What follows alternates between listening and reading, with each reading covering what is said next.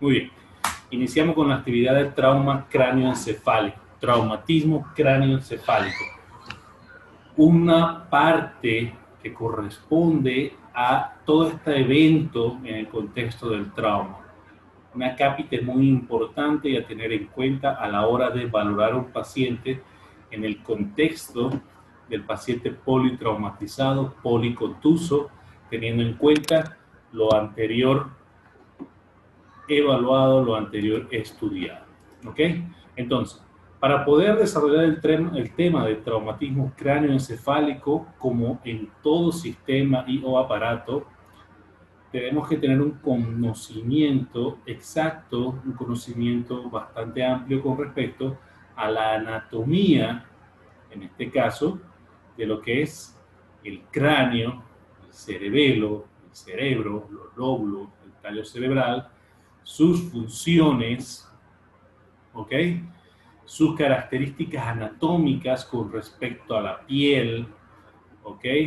Las características anatómicas con respecto a la vascularización, que es muy importante, muy, muy, muy importante.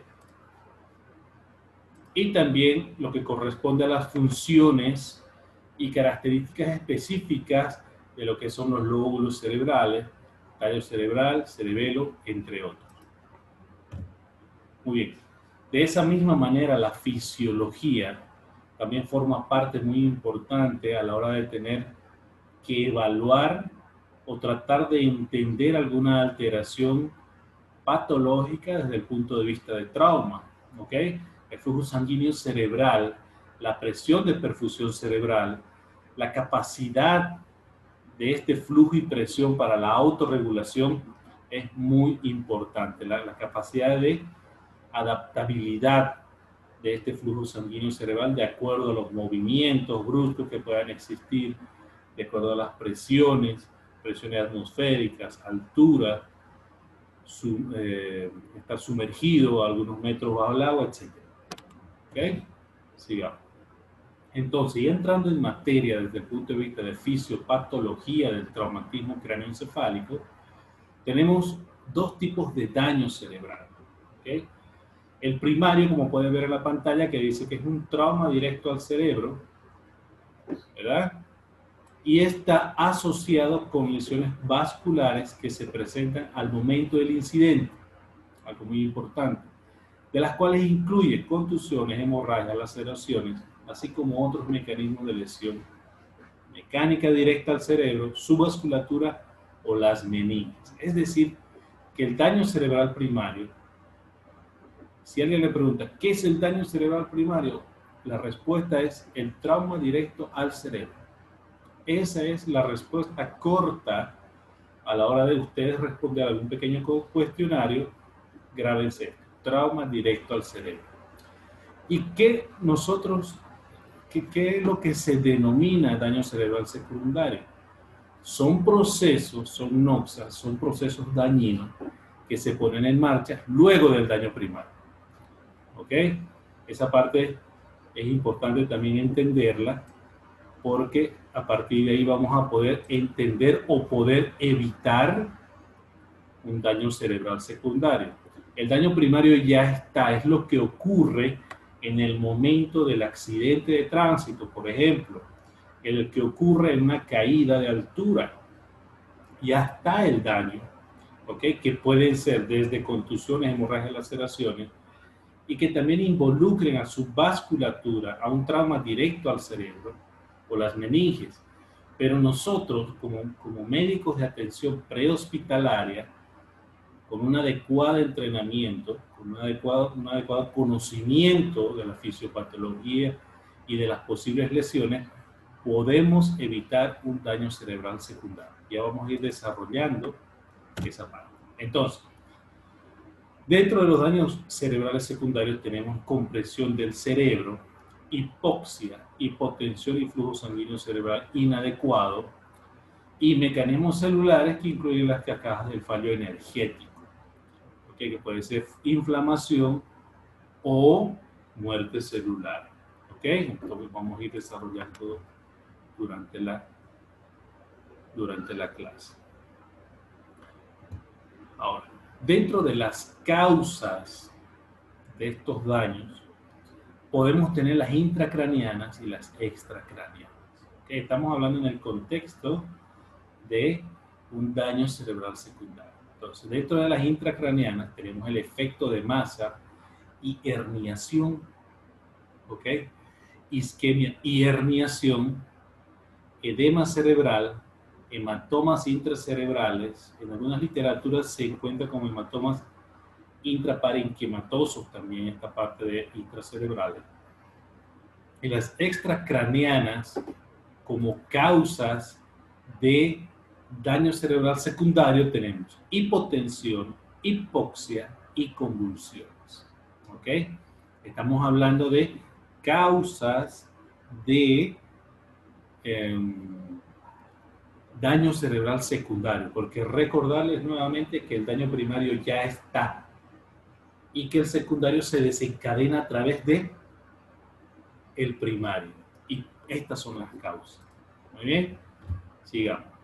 Algo muy importante, recordando el efecto de masa y herniación, es que la bóveda craneana es un espacio cerrado, es un espacio pequeño, donde comparten ese espacio el líquido cefalorraquídeo, el cerebro y el volumen sanguíneo.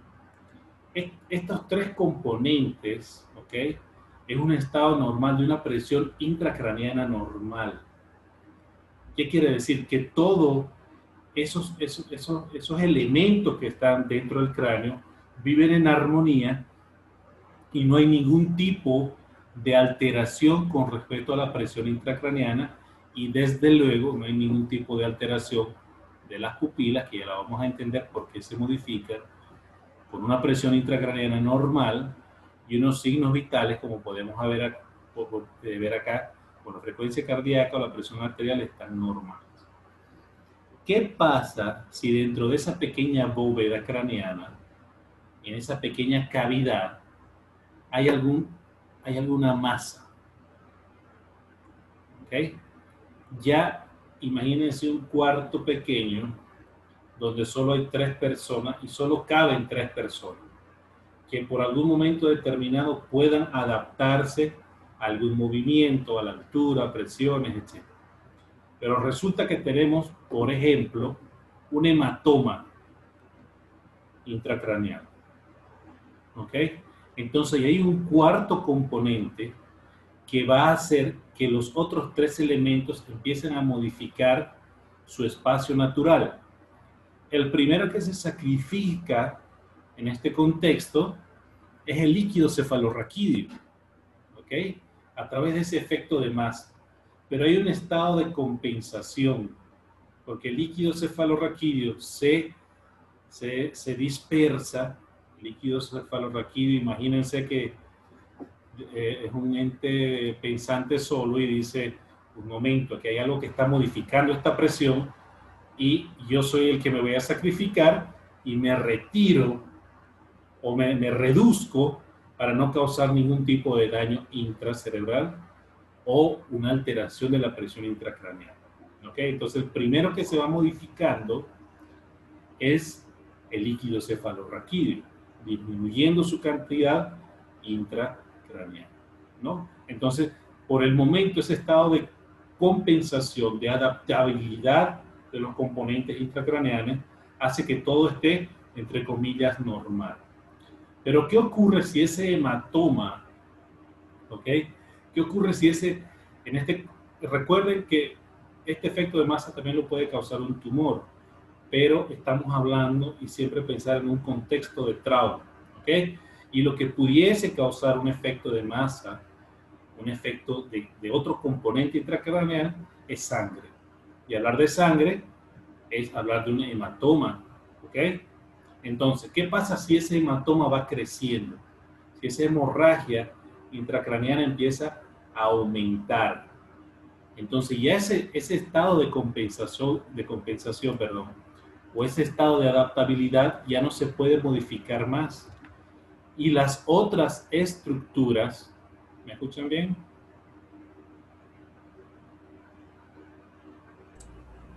Sí, se escucha bien.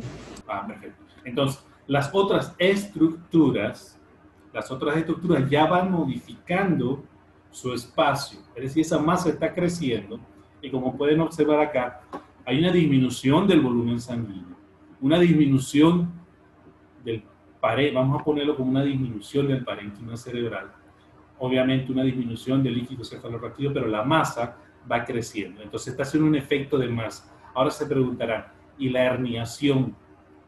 ¿Ok? ¿Alguien me puede dar un concepto corto de hernia o herniación?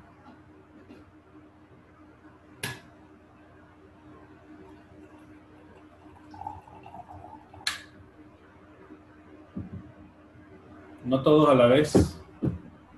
Hernia, doctor, es cuando, una hernia común es cuando una víscera sale por una, por un pequeño orificio, sea él abierto por una quirurgia o por una flacidez muscular, y la herniación cerebral es cuando sale una protuberancia del cerebro hacia el agujero magno. Ok, ok, muy bien, estamos ubicados, pero hay una palabrita clave a la hora del concepto de hernia, cualquier tipo de hernia, ¿ok? Cualquier tipo de hernia, hay una palabra que nos ayuda a definir lo que, lo que cuando estamos hablando de hernia, porque hay varios tipos de hernia. ¿Extravasación sería? No, extravasación es cuando estamos hablando de líquido, ¿ok? Estamos hablando de una protrusión de una masa. Eso es. Esa es, la, esa es la palabra. Acuérdense de esa palabra y anótenla, pongan con un color ahí porque les voy a ir preguntando ¿cierto? O sea, el, el, el cerebro, ¿ok? El cerebro, en este contexto de trauma, de hematoma que está creciendo, no es igual al líquido cefalorraquídeo que puede dispersarse y puede modificar o puede modificarse para poder compensar la presión intracraniana, ¿verdad? ¿Estamos claros hasta ahí? Ok. El cerebro tiene que ir hacia algún lugar. Recuerden nuevamente un cuarto pequeño donde solo entran tres personas. Llega un cuarto que es pequeñito, otra persona, un cuarto integrante de, esa, de, esa, de ese cuarto, pero entonces ese, ese, ese, cuarto componente va creciendo. Ya los otros tres no, no pueden ir a ningún lado. En este caso, el cerebro tiene que salir por algún lado del cuarto porque es la estructura más, más densa, una estructura más, más densa con respecto al líquido y con respecto al volumen sanguíneo. Entonces tiene que salir por un lado, por algún lado. Entonces, en ese caso, ¿por dónde sale? ¿Por dónde va a salir? ¿Por los ojos? ¿Por, la, por los oídos? ¿Por dónde? Alguien ya lo mencionó por ahí.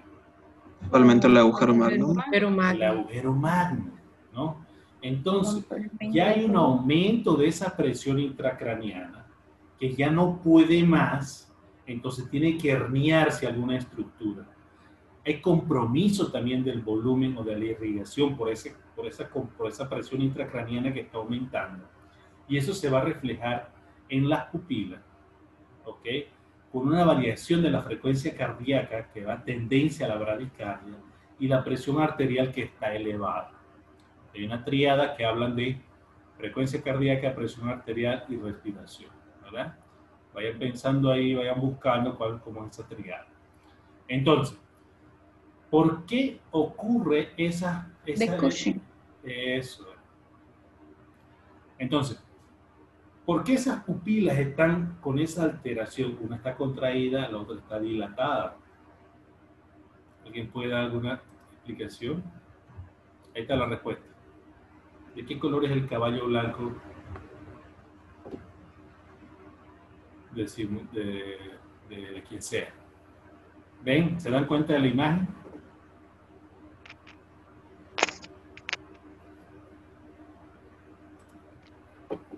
¿Ven el lápiz? Sí, doctor. Ve la comprensión del cerebelo donde está el nervio ocular. ¿Ven, ven, ven, ven, el lapicito en la, en la, pantalla? Hay un lápiz. Sí, se ve. Okay. Imagínense que este es el hematoma, ¿verdad? Es la sangre. Ven como acá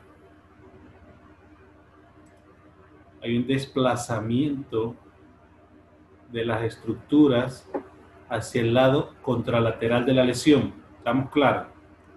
En primera instancia, yo me imagino que este hematoma era pequeño y había algo de adaptabilidad con respecto al desplazamiento del líquido cefalorraquídeo. Pero resulta que este hematoma siguió creciendo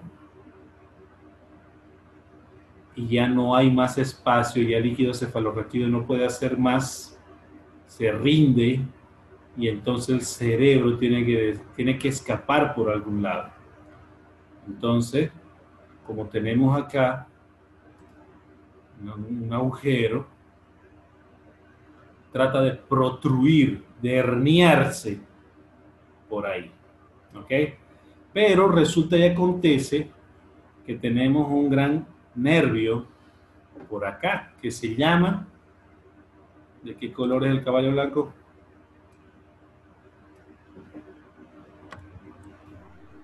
Oculomotor. Entonces, ¿qué, qué par craneal es?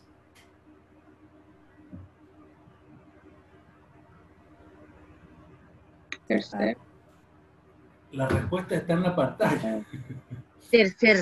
Entonces, al comprimir ese nervio, al comprimir este nervio por la herniación, por la protrusión del cerebro, entonces hay un compromiso, va a haber una alteración con respecto a las... ¿Qué es esto? Lo que se dilata y contrae Pupilos. Con respecto a las pupilas. Es por eso que, ¿ok? Como dice en la figura 6.7, sospeche daño cerebral siempre que las pupilas del paciente no sean del mismo tamaño. ¿Ok? Continuamos. ¿Entendieron bien esta parte de efecto de masa y herniación? Sí. Muy bien, excelente.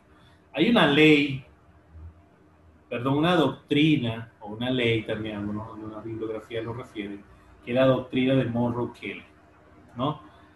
Que es de la compensación intracraneal, con, con, con, respecto a la imagen anterior, perdón, con respecto a esta imagen, donde habla de la adaptabilidad, donde habla de, eh, eh, de la compensación intracraneal para una masa en expansión, el volumen del contenido intracraneal permanece constante. Si la adición de una masa, como por ejemplo un hematoma, resulta en la expresión hacia afuera de un volumen idéntico de líquido cefalorraquídeo y sangre venosa, la presión intracraneal permanece normal. Sin embargo, una vez que este mecanismo compensatorio es rebasado, ocurre un incremento exponencial de la PIC, de la presión intracraneal, aún con solo un pequeño incremento en el volumen del hematoma. Cierro comillas. ¿Qué quiere decir esto? No es igual, se ven todavía las rayas, ¿no? No es igual un cc de sangre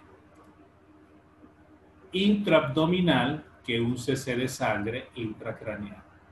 No es igual 2, 3 cc intracraneales que 2, 3 cc intraabdominales.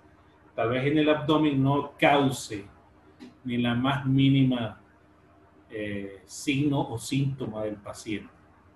Pero en el cráneo, por tratarse de un espacio pequeño, donde hay tres componentes principales, entre otros, pero tres componentes principales que son los que regulan o de ellos depende una presión intracraneal anormal, un cc de sangre tal vez pueda estar con un estado compensatorio de la presión intracraneana por desplazamiento líquido cefalorraquídeo, pero si ese hematoma sigue creciendo y aumenta un, un cc más, va a haber gran diferencia con repercusiones neurológicas. ¿Ok? Copiado hasta ahí. Muy bien. Ahora, con respecto a la isquemia y herniación o, en su, o herniación e isquemia, ¿qué pasa con este efecto de masa? ¿Qué pasa cuando hay un edema cerebral? ¿Ok? se supone que estamos igual en el mismo contexto de una pequeña bóveda, la, la bóveda craneana, con sus estructuras intracraneales, valga la redundancia. Entonces, ¿qué pasa en, esta, en esta situación? Ocurre lo siguiente, si hay un edema, y no hablamos del volumen sanguíneo o de, o de la vascularización, también va a haber compromiso si ese edema continúa, ¿okay? si ese hematoma continúa, va a haber también compromiso vascular por compresión, por compresión de algún, de algún vaso, ¿ok? Entonces también puede repercutir, ¿ok? En disminuir el flujo sanguíneo a algún área determinada del cerebro y causar, y causar isquemia, ¿ok? ¿Ok? Entonces ese aumento también en un edema, en un edema cerebral que no esté tratado, entonces también puede causar una pequeña herniación con respecto, eh, y se puede evidenciar, perdón, al verificar las pupilas, porque va a haber un aumento de la presión intracraneal. ¿Ok? Continuamos. Como habíamos mencionado, el edema cerebral es una de las causas también secundarias de daño, eh, de daño cerebral, porque este va a tener compromiso, como anteriormente dijimos, de la vascularización, va a aumentar la presión intracraniana, va a haber alteración, puede existir también una pequeña herniación, una pequeña protrusión por ese edema cerebral que está ahí constante, y si no es tratado a tiempo, puede repercutir en la función normal del cerebro. Ahora bien, hematomas intracerebrales. En algunos libros sale como hematomas eh, intraparenquimatosos. ¿Ok? Ahora bien, en esta imagen donde dice Brian hematoma, se puede observar, por ejemplo, un hematoma aquí. ¿Se ve la manito? Sí, se ve. Sí, doctor. Entonces, pueden observar un hematoma, ¿ok? Intracerebral, ¿ok? Pueden observar aquí también, está escrito un hematoma epidural, ¿ok? Epidural. Y también pueden observar un hematoma subdural. ¿Alguien me puede decir cuáles son las estructuras que existen o que hay desde el cuero cabelludo o piel cabelluda hasta el cerebro por capas.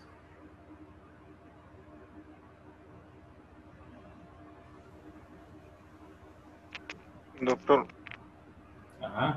De manera general, yo creo que sería la, el cabelludo, la piel, la aponeurosis muscular, el hueso, después viene el espacio epidural, la dura madre, el espacio estructural, la aracnoides, la pía madre y al final la parénquima cerebral. A ver, ¿alguien más?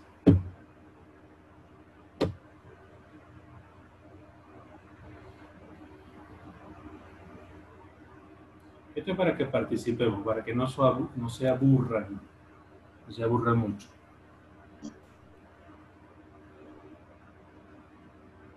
Bueno, además de eso de la piel vendría el periósteo, el cráneo. De aparte de lo que menciona mi compañero que le falta. Ok, muy bien. Entonces son estructuras que tenemos que tener en cuenta a la hora de valorar, por ejemplo, una imagen, imagen tomográfica, ¿ok? Y cuál va a afectar más, porque uno va a afectar más que el otro, ¿ok? Eso puede, pudiese ocurrir. ¿no? Entonces, ya vamos a ir desarrollando cada una de estas eh, tipos de lesiones o hematomas intracerebrales. ¿Ok? Muy bien.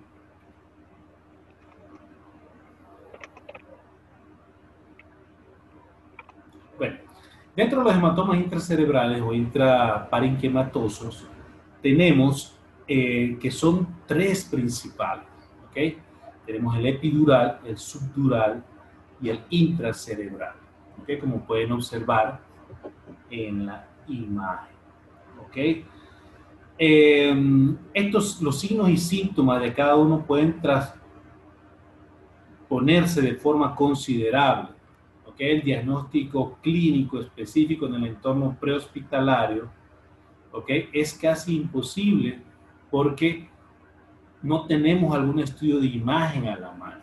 ¿ok? No tenemos un eh, algún elemento de imagen que nos pueda orientar hacia cuál es realmente eh, el tipo de hematoma intracerebral que tenemos. ¿Ok? Entonces realmente es una tomografía la que vamos a ver. Entonces estos hematomas ocupan espacio dentro de la bóveda craneana, ¿ok? Y pueden producir un rápido incremento en la presión intracerebral, ¿ok? Una presión intracraneana, perdón, en especial si son grandes, si son, si son, si son, perdón, si van incrementándose, ¿ok? Porque todos ellos van a hacer, van a hacer eh, el efecto de masa. Como pueden observar en esta imagen nuevamente, siempre va a haber algo que protruye, no desde el punto de vista de hematoma, sino que protruye la estructura del parénquima cerebral. Y eso, como habíamos hablado anteriormente, hay una repercusión con, respecto ahora sí, a la, presión. Otra, de las, otra de las causas, como causas eh, extracranianas que hayamos mencionado, están las causas secundarias, eh, causas, eh, perdón, causas de daño cerebral secundario, hemos hablado de las anteriores acá, también una de las causas extracranianas son la hipotensión. ¿Qué pasa con esto de la hipotensión? ¿Qué pasa con la hipoxia? Que van tal vez agarrados de la mano. En el contexto del trauma, imagínense este escenario donde tengamos un paciente que aparte que tenga un traumatismo cráneoencefálico, tenga un trauma de tórax, ¿ok? Que también esté asociado a un hemoneumotórax, que también tenga un trauma abdominal cerrado con compromiso hepático y esplénico, es decir, que tenga un trauma hepático y esplénico, ¿ok? Y evidentemente tenga hipotensión por disminución del flujo sanguíneo, porque está en una hemorragia porque está en un shock hipovolémico. Entonces, está en hipotensión. ¿Qué va a pasar con la perfusión tisular? ¿Qué, va a ocurrir? Se va a ver comprometida, ¿cierto? Al estar comprometida esa hipoperfusión tisular, el cerebro no se escapa, no se escapa de estar eh, comprometido en ese contexto eh, de, hipoperfusión tisular. ¿Y qué va a repercutir con una hipotensión? Va a repercutir con hipoxia. Puede tener hipoxia el cerebro. Entonces, es una de las causas de daño cerebral secundario extracraneal. Otro ejemplo, un paciente que no tenga ningún tipo de trauma cráneoencefálico, pero es un paciente que tiene compromiso tóraco abdominal. Tengo una hemorragia importante, intraabdominal e intratorácica. Entonces, esa bolemia va a disminuir, la hipotensión va a estar presente, la taquicardia va a estar presente por un mecanismo de, compensación, ¿ok? Vasoconstricción pero es tanta la pérdida, es tanta la pérdida sanguínea por el shock hipovolémico que va a repercutir en un daño cerebral si no se actúa a tiempo, si no se resuelve ese problema. Algo que me preguntaban ayer era qué pasa si tenemos un paciente con un trauma craneoencefálico, un trauma torácico, un trauma abdominal, está en la sala de emergencia y han pasado varias horas o varios minutos, perdón, desde, el momento del incidente y entra en paro. ¿Se reanima o no se reanima? les pregunto.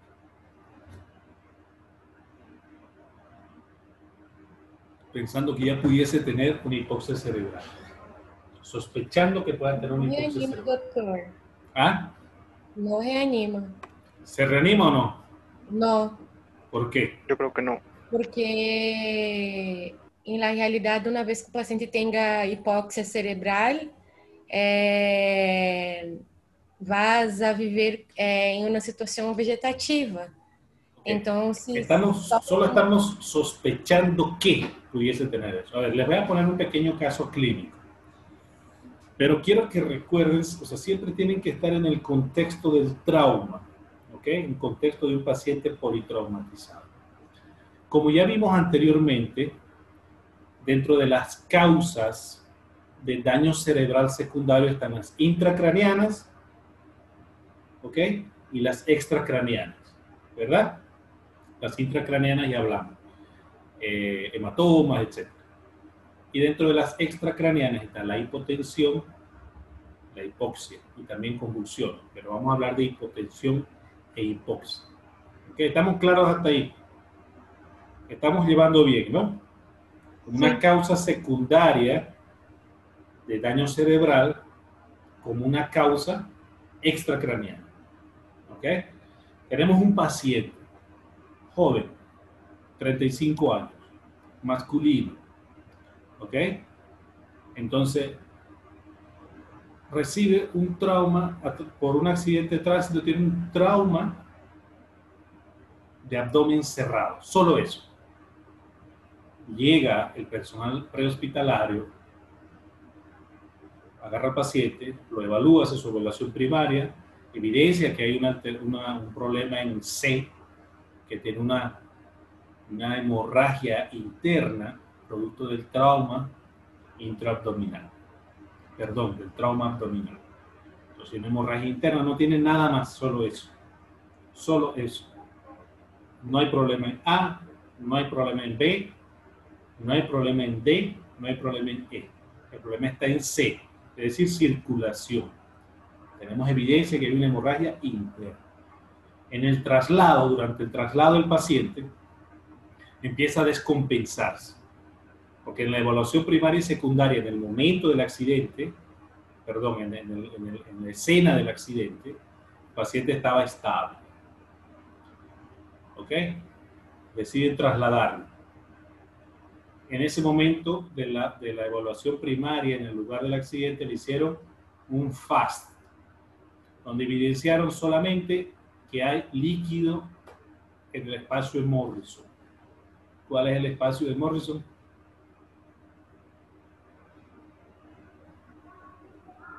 Entre el hígado y el, y el no. Exacto. Entonces, evidencian eso y un, po un poquito de líquido en fondo de saco. En el traslado tienen como 30 minutos para llegar al hospital porque es un paciente quirúrgico. Está estable, pero puede inestabilizarse en cualquier momento. Resulta que faltan 15 minutos para llegar y empieza con hipotensión, taquicardia, ¿ok? Siguen avanzando. Llaman al hospital nuevamente y dicen, tenemos el paciente que está, está ya entrando en shock, hipovolémico, grado 3, grado 2, 3, ¿ok? Ya está con taquicardia, ya está con hipotensión, etc. Faltan 5 minutos eh, para llegar al centro, ¿ok? y el paciente empieza a hablar incoherencia, quiere arrancarse la vía, quiere, eh, eh, quiere los, paramédicos piensan que, el paciente quiere golpearlo, etc. No hay evidencia de ingerir ninguna sustancia recreativa, ¿okay? no consume ningún medicamento, hicieron el interrogatorio bien, vieron la fase de prechoque sin problema, la fase de choque evidenciaron que fue solamente un trauma eh, abdominal y la fase de post-choque, bueno, atender al paciente y trasladarlo, ¿no? Estamos claros, estamos, estamos concatenando todo lo que estamos aprendiendo. Y resulta que el paciente, cuando entra a la sala de emergencia, entra en un paro. Entonces, hay evidencia por el comportamiento del paciente que está haciendo hipoxia cerebral. ¿Ok? ya ha pasado 30 minutos desde el accidente, desde que lo recogieron 30 minutos hasta llegar al hospital. Entra en paro, ¿se reanima o no se reanima? Teniendo en Yo cuenta que- que hay evidencia, hay un poco de evidencia de hipoxia. No estoy hablando de muerte cerebral, estoy hablando de hipoxia. O de Em esse signos de caso, hipoxia. Reanima. Sí, se reanima, doctor. Ok. ¿Cómo se reanima? Tenemos el quirófano disponible. ¿Cómo hace la reanimación? Epinefrina más Pues primero. desde que Ah, llega al hospital, doctor. No, no me hablen, no me al hablen- hospital. no me hablen de, de, de fármacos, porque les voy a preguntar de fármacos. Empieza a massagem cardíaca, doutor. Ok, entonces pudiésemos Se resumir hacen de, de una, una reanimación cardiopulmonar, ¿verdad? Hacemos una Exacto. reanimación cardiopulmonar básica, hacemos una reanimación cardiopulmonar avanzada. Pero hay un detalle que nosotros ya sabemos que el paciente está en hipoxia, que tiene un shock hipovolémico que puede ser irreversible. Las características de la, de la, de la capacidad de algunas células de regenerarse no son iguales en los sistemas. No es igual una célula, un hepatocito, que tiene una capacidad de regeneración increíble, a una neurona, ¿verdad? ¿Saben qué pasó con Prometeo y Zeus?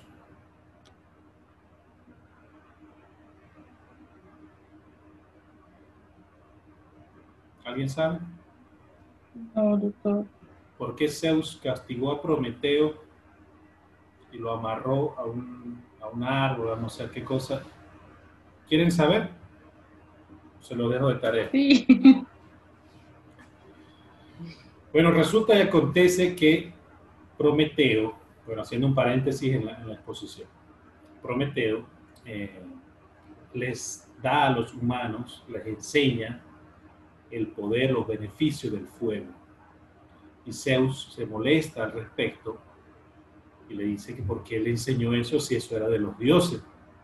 Entonces, de castigo, lo llevó a un cerro X, a una montaña, y lo amarró, lo dejó encadenado a una roca, a un árbol, a algo. E hizo de que un ave gigante vaya y todas las noches se lo comiera. Pero principalmente esa ave lo que le hacía era comerle el hígado. Pero por la capacidad de regeneración del hígado, ese hígado se regeneraba durante todo el día y durante toda la noche esa ave le picoteaba, le quería comer el hígado. Entonces es un, algo de, historia que aparece en el libro de Schwartz, en el capítulo de hígado, donde te, te orienta, te hace como una pequeña historia de la capacidad de regeneración del hígado. Entonces no es igual, volviendo al tema, la capacidad de regeneración del hígado a la capacidad de regeneración del tejido neuronal, ¿verdad? Entonces, entiendan algo, tiene una lesión hepática el paciente, estamos sospechando que tenga una lesión hepática por el trauma abdominal, pero ya me está haciendo hipoxia cerebral por la hipotensión, porque tal vez toda su bulimia o un gran porcentaje de su bulimia de ese paciente esté en el abdomen. ¿Ok? Entonces, la, ah, bueno, la reanimación que se hace en este paciente, el masaje cardíaco que se hace en este paciente, es un masaje cardíaco directo. ¿Ok? Usted tiene que meter la mano en el tórax y hacerle el masaje cardíaco directo.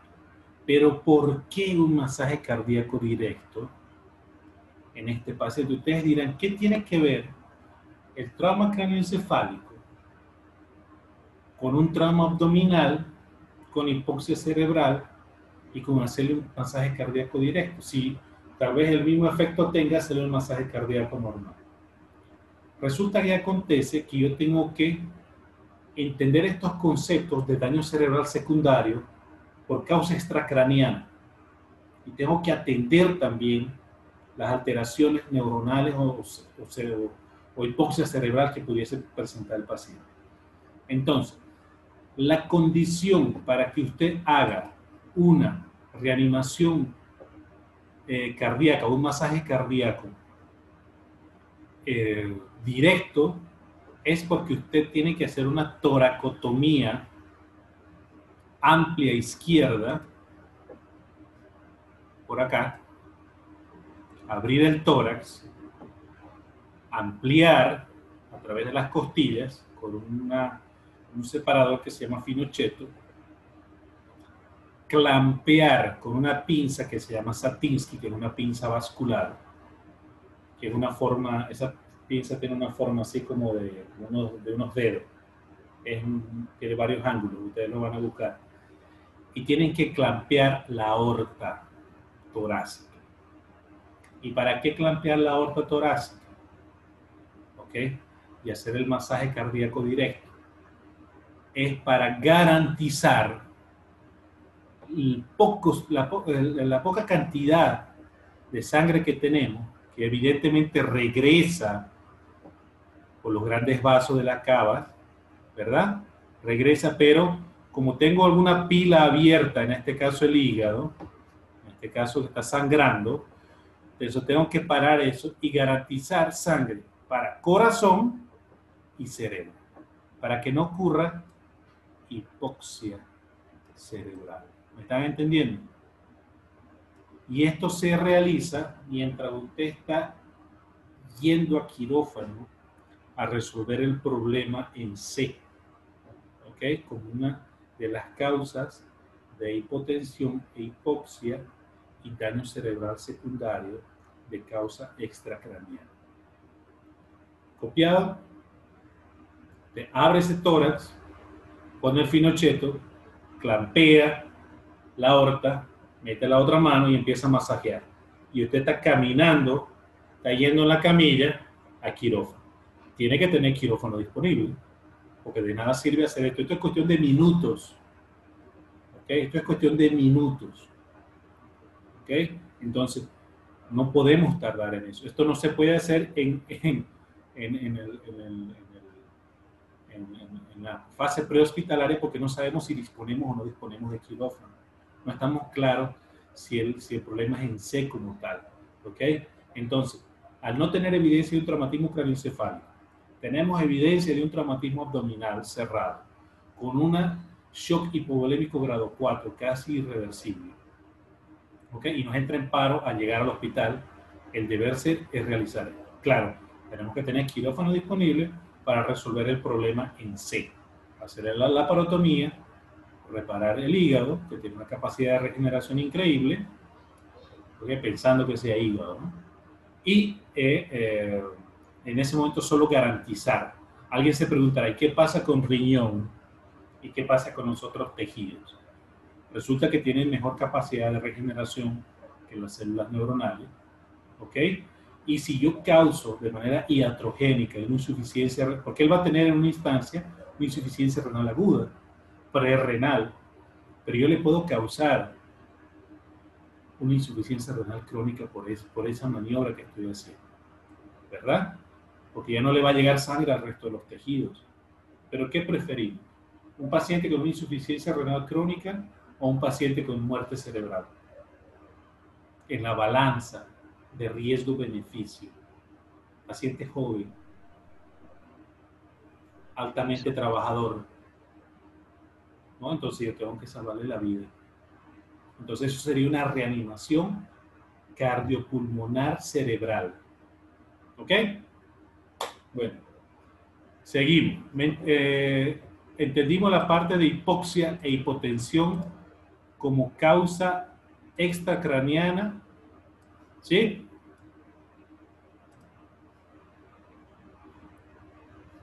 Creo que mi micrófono está desactivado. Sí, doctor. Sí, sí, doctor. Muy bien, perfecto. Me avisen si están aburridos.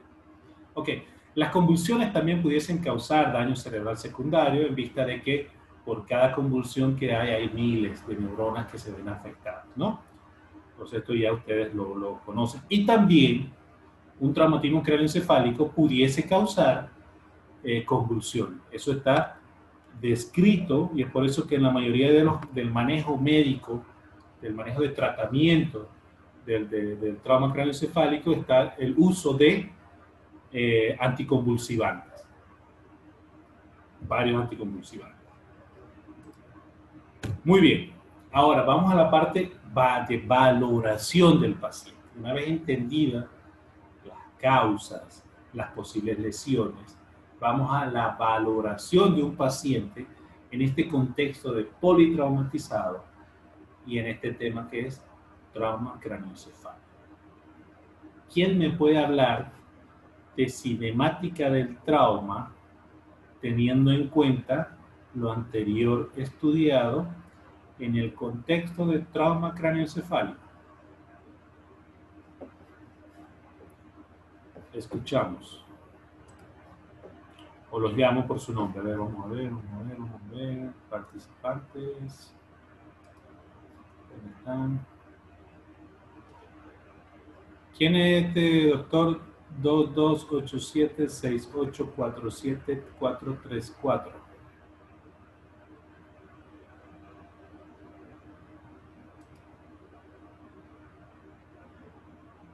A ver, solicitar.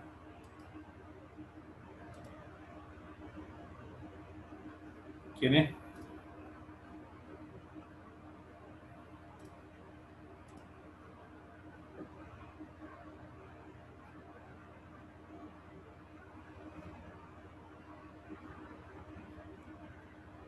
¿Quién es ese doctor que es 2287 como nombre que tiene de ingreso? ¿Alguien sabe? Bueno. Bueno, bueno, bueno, bueno, bueno, bueno. Entonces vamos con...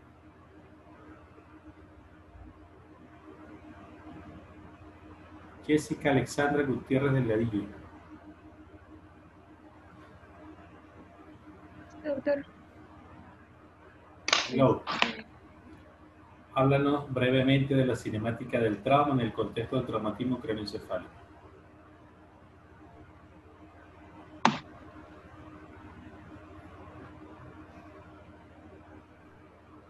Ay, ¿Doy un caso? No, no, no, a ver, vamos, vamos atrás un poquito. Tenemos un paciente con traumatismo craneoencefálico, tenemos que hacerle la valoración. Pero lo primero que tenemos que tener en cuenta es la cinemática del trauma. ¿Ok? O sea, queremos saber, quiero saber por qué tenemos que tener en cuenta la cinemática del trauma a la hora de evaluar un paciente con traumatismo craneoencefálico. ¿Cuáles son los elementos a tener en cuenta? El por qué tenemos que, por qué está aquí escrito primero cinemática del trauma o cinemática del trauma craneoencefálico. ¿Cómo fue que se realizó el trauma? ¿Qué más? ¿Qué tipo de accidente tuvo? Ajá. ¿Qué preguntas tenemos que hacernos a ver al llegar? Eh, primeramente, este, fue un accidente en coche, en coche, este, eh, al momento del choque, ¿qué golpeó primero? Si golpeó su cabeza. Primero a ver si responde el paciente, ¿no? Porque, usted, ya se está yendo de evaluación inicial. Pero en el contexto. Entonces le pregunto al paciente. No, no, está bien. Lo que estás diciendo está bien. Está muy bien lo que me está diciendo. Porque eh, recordemos que para, para, para situaciones, lo que siempre digo, para cuestiones didácticas, siempre se dividen las cosas. Pero en el momento, en la vida real, tú haces casi todo a la vez, ¿no? Pero entonces por cuestiones didácticas y tener un orden lógico de las cosas, se dividen, se divide todo, se divide todo lo que es la ciencia. La ciencia médica tenemos que dividirla para poder entenderla y tener un orden lógico a la hora de hacer un examen físico, a la hora de hacer un interrogatorio, y en este caso, a la hora de valorar a un paciente con trauma craneoencefálico. Entonces, en la cinemática, como vimos en la clase anterior, mi pregunta es qué tenemos que tener en cuenta. Usted ya me dijo ver la escena, ver si fue un choque, un accidente de tránsito, eh, desde el punto de vista de la fase de choque, cuáles son los tres elementos de impacto que tenemos que tener en cuenta, por ejemplo. A ver. El primer impacto, el, que es el objeto, el, el, auto, con qué chocó. Ajá. Si chocó con un poste directo, o con un árbol, o con otro auto que vino de frente o de lado. Exacto, muy bien, muy bien. A ver qué más. Exacto, o sea, ver qué tipo de impacto tuvo, ¿no? Primero los objetos involucrados y después qué tipo de impacto, si fue frontal, trasero, lateral, volcadura, de rotación, etcétera, ¿cierto? Esos son elementos importantes, o si fue de peatón, o si fue motocicleta, o si fue caída de altura, etcétera. Esos elementos es importantísimo, porque no es igual un paciente que se golpee de frente, que se golpee de atrás, que se golpee de lado, como ustedes muy bien lo explicaron la clase anterior. ¿Estamos claros? Muy bien. A ver, a ver, a ver, a ver, a ver, a ver. Ya, ya, tranquila, Jessica, tranquila. A ver, otra doctora por aquí, doctor, doctora. Melanie Nicole, ¿quién es? ¿Hay alguna? Ajá. ¿Qué más tenemos en cuenta en la cinemática? El, el segundo impacto, que sería el de las, eh, las el, en este caso, como estamos hablando de trauma craneoencefálico, sería el el cráneo con qué estructura golpeó, con qué objeto. En el caso del auto, el parabrisas, el volante, si la bolsa de aire, si es motocicleta, si tenía casco o no, si impactó con el pavimento, eh, si era caída, si fue en tierra, si fue en, agua que impactó. Exactamente, exactamente. Muy bien. Julio Harold Cosío Conde. ¿Cómo está Julio? Sí, doctor, dígame. Profesor, cuénteme, valoración inicial en este contexto de trauma cráneoencefálico. Bueno, primero, pues seguimos el ABC del trauma, ¿no? Se mantiene. Solo, solo, háblame, eh, solo háblame de vía aérea y su importancia en, la, en el traumatismo cráneoencefálico. Bueno, con A primero sería ¿no? abrir la vía aérea, verificar su estado de conciencia y hacer el control de columna cervical correspondiente.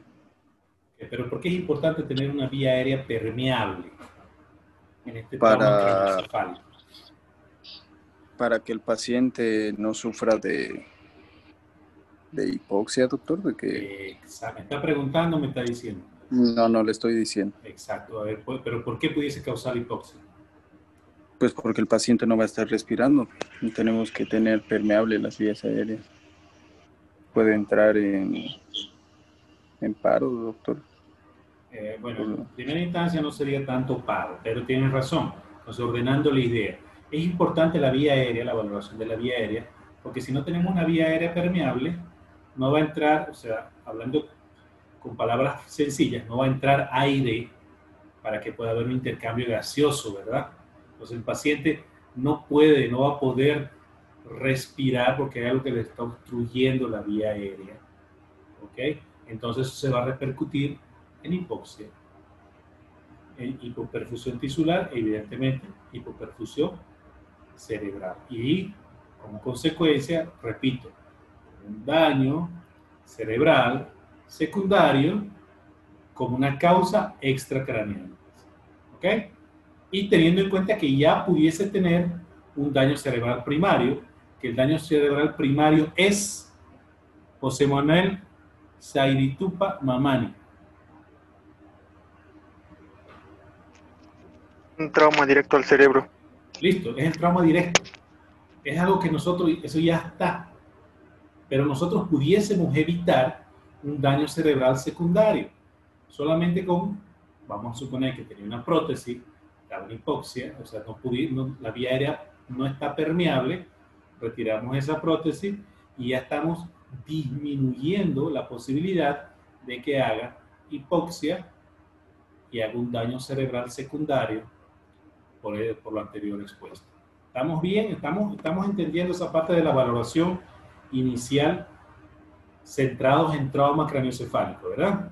Y teniendo en cuenta los conceptos de daño cerebral primario, daño cerebral secundario, causas intracranianas y causas extracranianas, ¿verdad? Ahora, la respiración. ¿Dónde está? ¿Dónde está? ¿Dónde está? Kevin Orellana Hinojosa.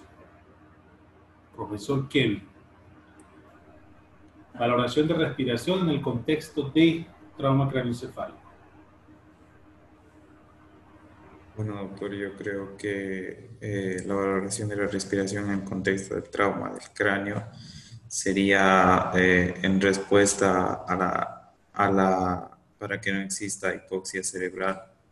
Exacto, o sea, mm y bueno, es importante por eso que mencionaba Julio, para que haya el intercambio de oxígeno por dióxido de carbono, para que no exista daño encefálico.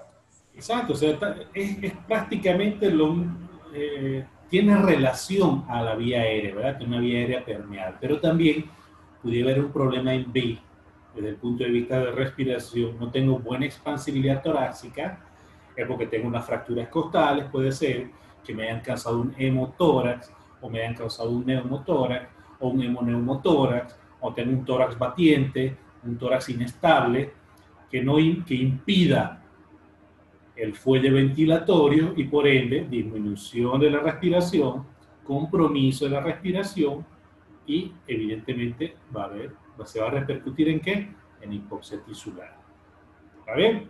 Vamos entendiendo, ¿verdad? A ver, atento ahí, Lucas Afonso. Circulación. Sí, doctor. Ah, circulación en el contexto de trauma craneoencefálico y o su repercusión. Sería para ver cómo estamos tratando de la hipoxia, si, si hay perfusión sanguínea, sería retirada de, de la PA, del pulso, de la frecuencia cardíaca, de palidez, si hay sudoración o no al paciente, en este contexto de trauma craneoencefálico. Exacto, o sea, es, es, también lo mismo, ¿no? O sea, un problema respiratorio, un problema de vía aérea que me esté obstruyendo, pero no tenga problema en C, que no haya problema en circulación, me va a causar hipoxia. Sí.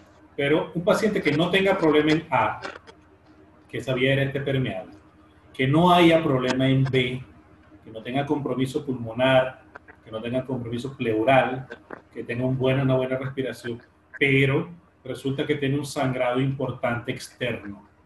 Eso se va a traducir igual en hipoxia por hipovolemia. Entonces va a haber una hipoxia tisular igual. Y entonces puede hacer un daño cerebral secundario por una causa extracraneal. Estamos entendiendo, ¿verdad? Muy bien. Ahora, ¿dónde está?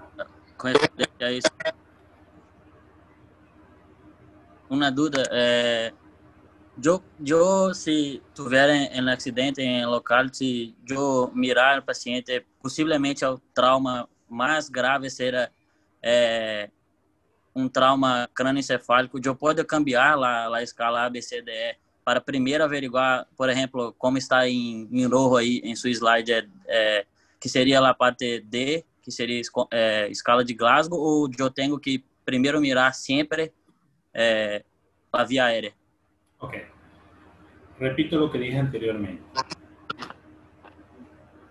Para fines didácticos, para fines de tener un orden, para que uno no esté, ¿qué hago primero, qué hago después? Se divide esto por partes. ¿Ok? Eso es una cosa. Y lo otro es que en la evaluación inicial, estas cosas, por ejemplo, la exposición, que es el último acápite, el último entre comillas, va de la mano de todos los anteriores. ¿Ok? Al, tú tratar de interrogar al paciente, ya estás viendo la vía aérea, estás viendo la respiración y estás evaluando al mismo tiempo el déficit neurológico. ¿Ok? O sea, es algo integral que se tiene que hacer. Pero para seguir un orden lógico, para aprender cómo hacer la evaluación inicial, se realiza de esta manera no es que te vas a saltar, ¿ok? Vamos a decir lo que tienes que hacerlo, ¿ok?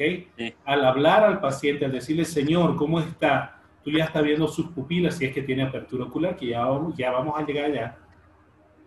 Estás viendo si está consciente, ¿ok?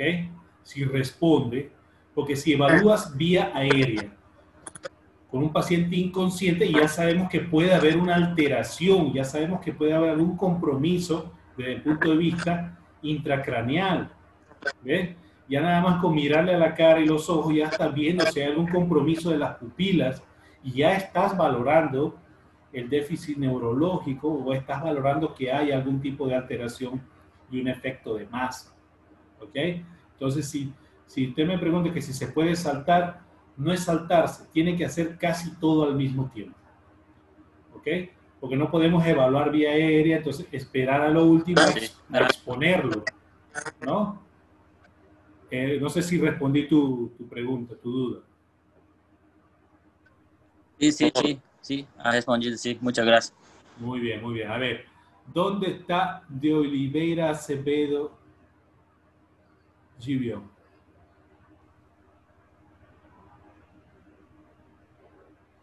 ¿Dónde está que no lo veo?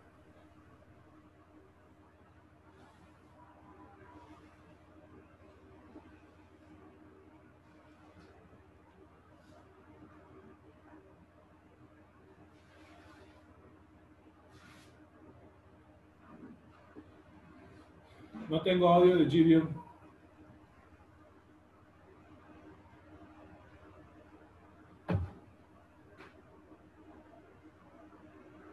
Sí, creo que tiene problemas con el audio, ¿verdad?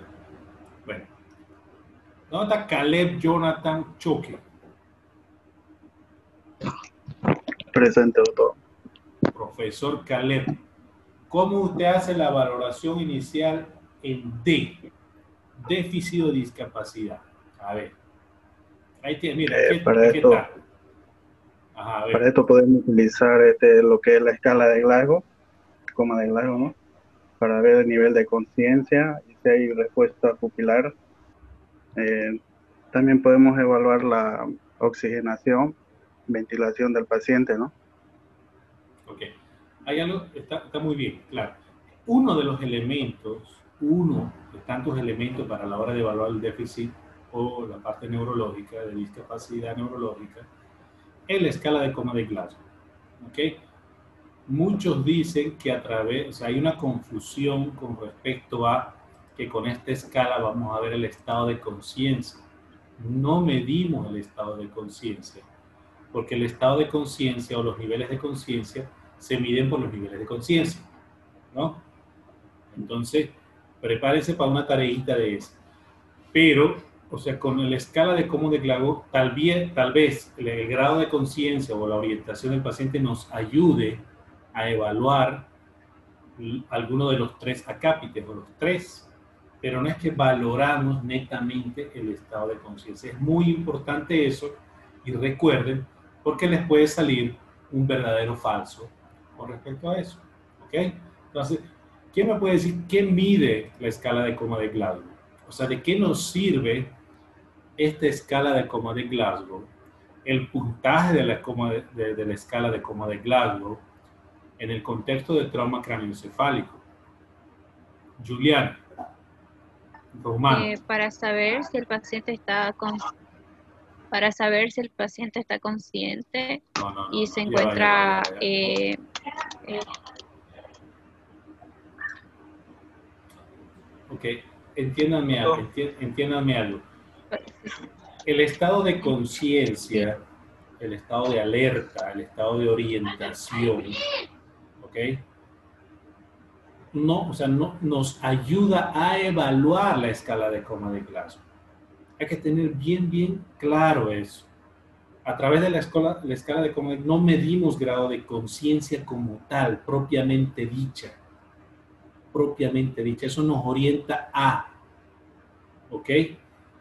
Porque al hacer la escala de coma de Glago no vamos a decir tantos puntajes igual inconsciente, ¿ok? La escala de coma de Glago, ¿qué es y para qué me sirve? Ok, sí, ese estado de conciencia paralelamente a esta evaluación nos ayuda así una apertura, porque evidentemente un paciente que está inconsciente no va a tener el puntaje adecuado de apertura de ojos. ¿Ok? No va a tener una mejor respuesta verbal. Y tal vez no tenga una mejor respuesta motora y me llegue a un puntaje, eh, no sé, menor a 7, por ejemplo. Entonces, pero eh, quiero que me entiendan bien esa diferencia de, ¿ok? Ahora bien, ¿Para qué me sirve la escala de coma de Glasgow? A ver, alguien que, me pueda eh, orientar. Doctor. Dígame. ¿Quién es? Hola, doctor. Eh, mi, No lo veo, no mi lo otra veo. cámara no estaba funcionando bien. Ah, ya. Por eso lo, lo tuve que cambiar la cámara, no sé, no estaba reconociendo la Ok, muy bien. Háblame del, de- del número D, del número 4, perdón.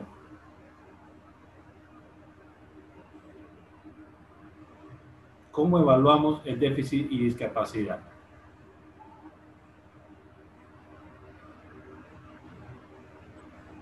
Doutor, e seria com, com, com a escala de Glasgow, não?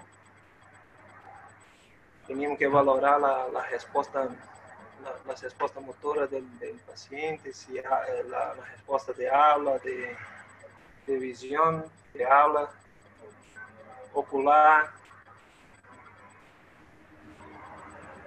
Ah, ¿qué más? Es lo mismo, el, es una pregunta para todos. ¿Es lo mismo el estado de alerta que el estado de conciencia? No.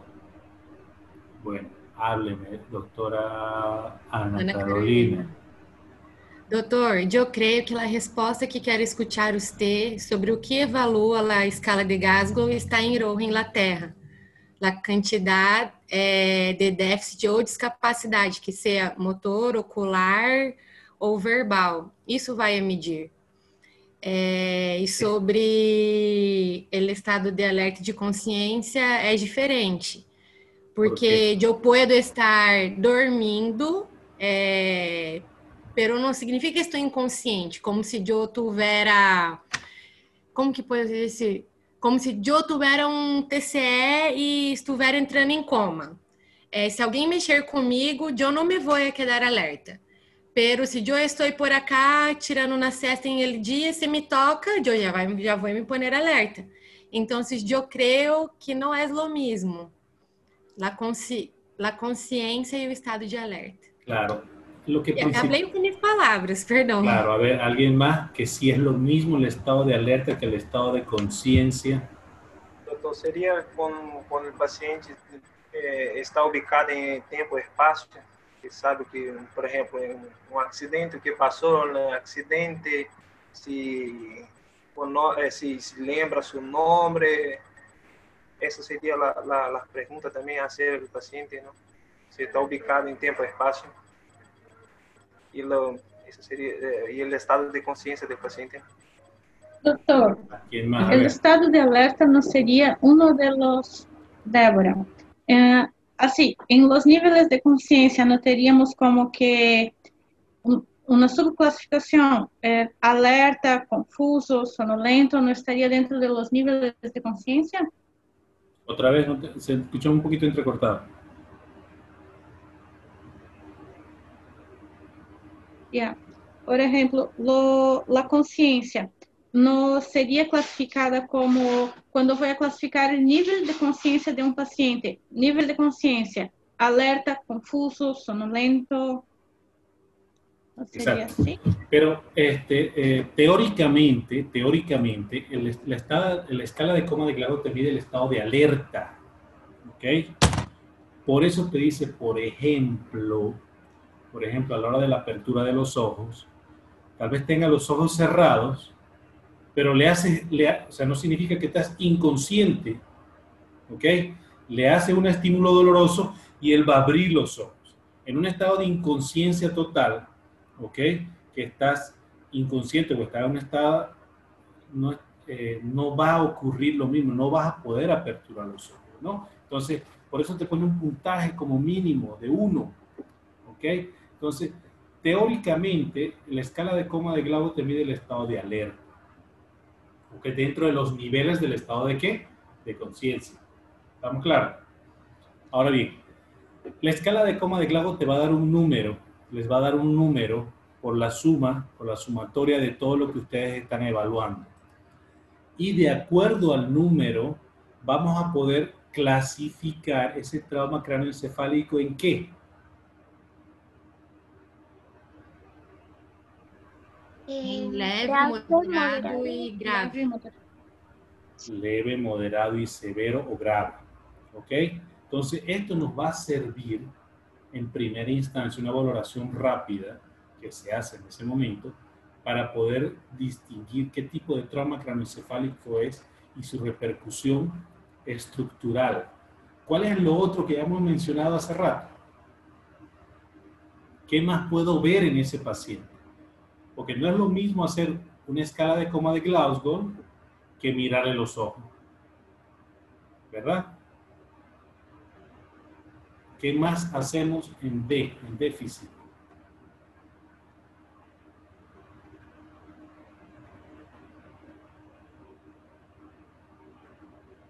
Lo mencionamos casi al principio. ¿Qué vamos a ver?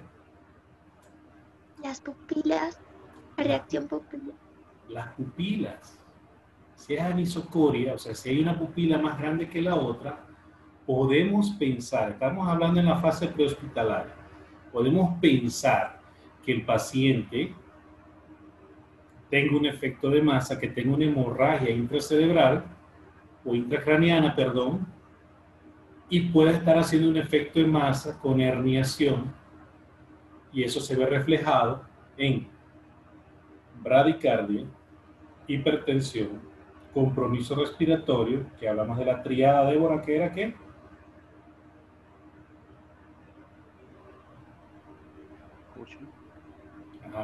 no estaba activando Cushing, doctor. Ajá, muy bien. Y entonces, ¿qué nos, qué nos indica eso? ¿Qué, ¿Qué tipo de alteración hay ahí? Aumento de la presión intracraniana. Un aumento de la presión intracraniana. Entonces, cuando hagamos el traslado del paciente, porque estamos en el contexto del prehospitalario, cuando llamemos, avisemos al hospital, ya sabemos o sospechamos, tenemos una alta sospecha de que hay una presión intracraneana aumentada. ¿Ok? Es una, que puede haber una hemorragia, que hay una hemorragia. ¿Ok? Pero también puede haber, a la hora de la exposición, que realmente tenga un, un daño cerebral primario.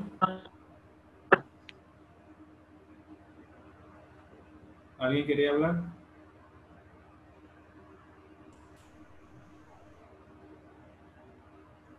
Alguien estaba hablando de ese picoteo. Ah, muy bien. Creo que era GBM. Ok, y aparte de eso también tenemos que valorar los dermatomas, que lo vamos a ver cuando veamos el tema de trauma medular o trauma raquimedular, entre otros, ¿verdad? Entonces, es muy importante esto. Y evidentemente, a ver, a ver, a ver, a ver, a ver, a ver, a ver. De Santo. ¿Dónde está?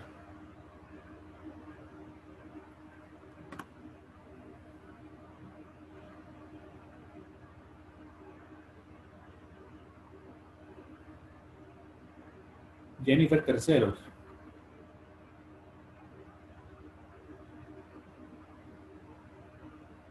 Jessica Silva Soares. Doctor.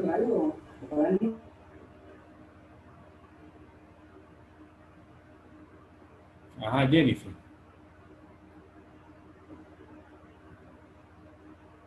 ¿Me escucha? Doctor. Ya. Dígame en la parte de acápite 5, exposición. ¿Cómo evaluamos y su repercusión en la evaluación inicial del trauma craneoencefálico?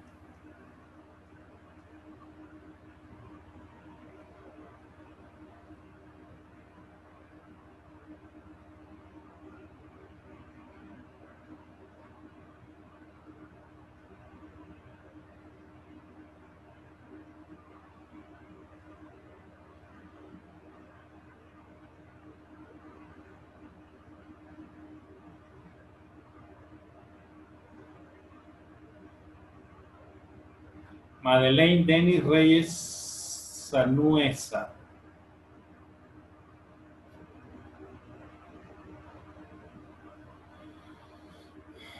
Madeleine.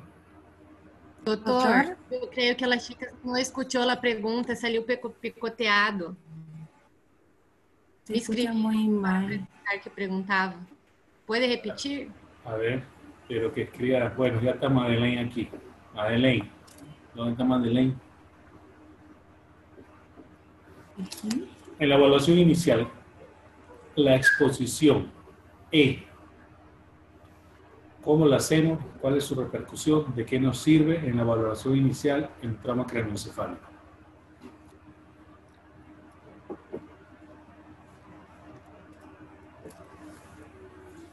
En este caso tendríamos que exponer al paciente,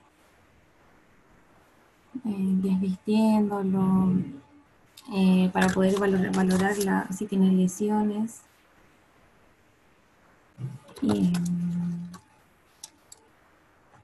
claro, evidentemente hay que exponerlo, hay que desnudarlo completo, pero ¿cuál es, cuál es su importancia o su, la repercusión que puede existir en un traumatismo craneoencefálico?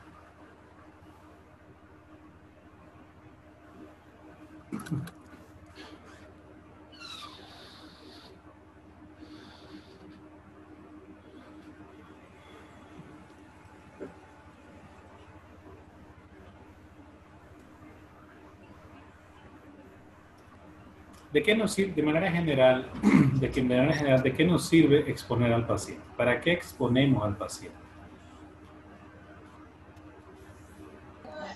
Para, Para lesiones, heridas,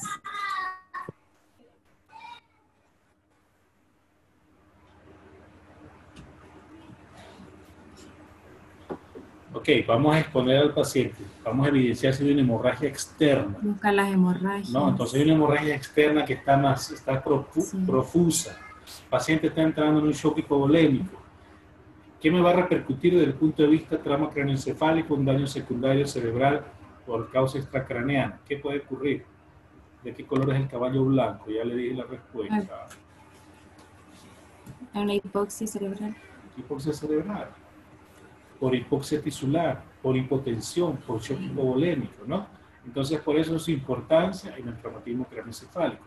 Puede haber una pregunta en el examen que diga, porque a veces pensamos y nos centramos tanto en la parte aquí de la cabeza y no pensamos en otras cosas, en otras partes del cuerpo, en traumatismo craneoencefálico, y no sabemos que otras lesiones en el cuerpo pudiesen afectar al cerebro. ¿Ok? En ese contexto de daño cerebral secundario de causa extracraneal, es importante. Tiene que tener, lo estoy repitiendo muchas veces porque tenemos que saber esa parte y tenemos que saber diferenciar. ¿Ok? Seguimos.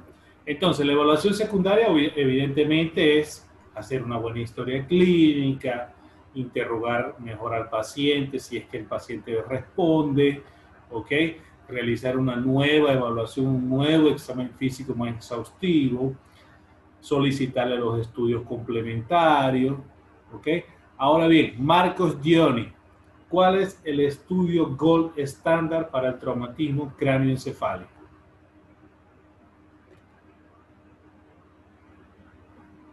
Eduardo, eh, imagenológico o cualquiera? Eh, la pregunta es esta, imagínense que tenga el examen y, dice, describe o indique cuál es el estudio gold estándar para el traumatismo o para diagnosticar un o para diagnosticar alguna lesión de traumatismo craneoencefálico. Pienso en tomografía. ¿Tomografía de qué? ¿De tórax, de abdomen, de, hombro? Tomografía de cráneo. Esa es la respuesta. De cráneo. tomografía de cráneo. Eso es lo primero que usted ya tiene que pensar cuando usted está llegando al hospital, que tenemos que ir a un centro que tenga un tomógrafo. Bueno, todos los centros deberían tener un tomógrafo, ¿ok? Pero más aún un centro de trauma, ¿ok? Porque es la mejor manera de evidenciar específicamente cuál es la lesión. Entonces, si alguien les pregunta, si en el examen sale, si en la respuesta o en la vida real, pues usted no va a pedir un rayos X de, de cráneo, ¿verdad? Ni siquiera un rayo X de cráneo se solicita en un politraumatizado, ¿verdad? ¿Se acuerdan de, de los tres? A ver, a ver, a ver, a ver. A ver, está distraído. Milenka Adriana. ¿Cuáles son los principales rayos X que se solicitan en un politraumatizado? Tomografía de cráneo, rayos X de pelvis y de columna vertebral. Otra vez, otra vez, no escuché bien, disculpe.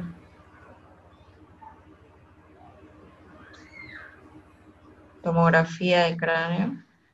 Eh, Milenka, escúchame bien la pregunta. Y esta pregunta puede surgir en el examen. Mencione los rayos X que se solicitan en un paciente politraumatizado.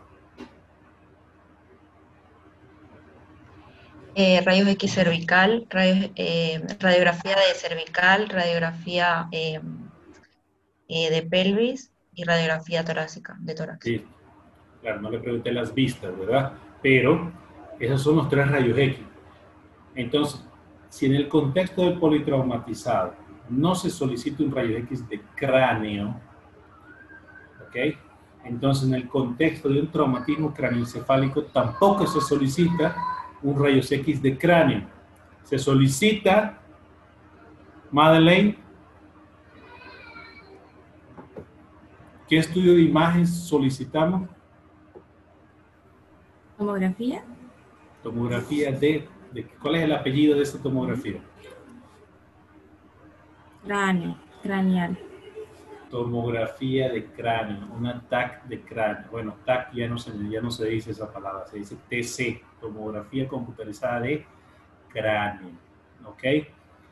En la tomografía de, alguien se preguntará, pero yo quiero ver si tiene fractura. Ahora yo pregunto, Brenda Sousa, en una tomografía de cráneo podemos ver si hay fractura de cráneo. Creo que podemos ver si, si hay hemorragias, ¿no, doctor? ¿Dónde está que no la veo? Tengo problema en mi cámara. Ok, la pregunta es esta, Brenda. Eh, estamos hablando en el contexto del traumatismo cráneoencefálico. ¿Estamos bien hasta ahí? Sí. Ok, muy bien. Sí. Igual al paciente hay que pedirle los tres rayos X principales, ¿no? Columna Sí. cervical, tórax y pelvis. ¿Ok?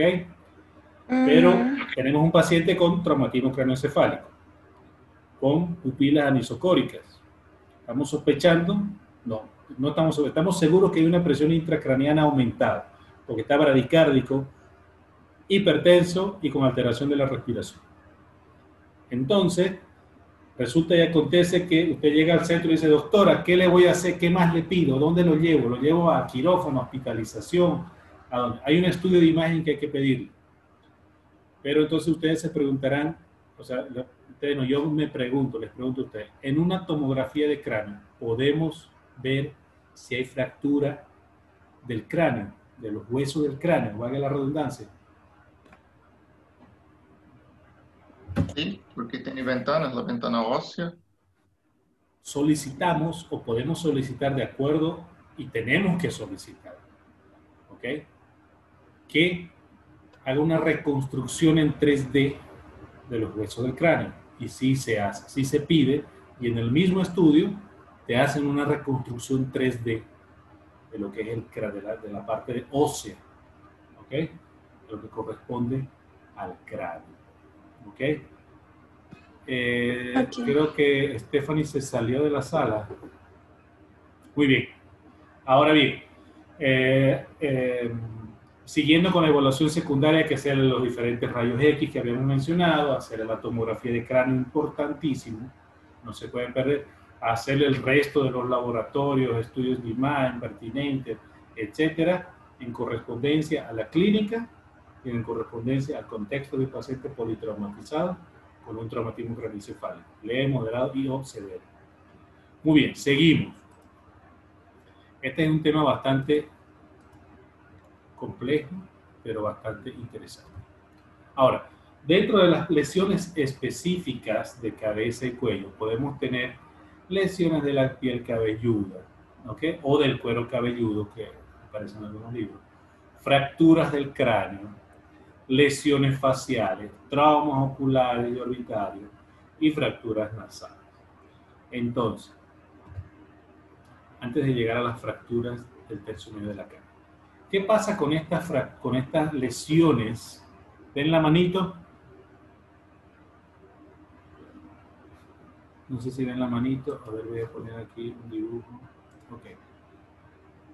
Como pueden observar en esta imagen de acá, hay un paciente que, que tiene una lesión del cuero cabelludo, una lesión de piel.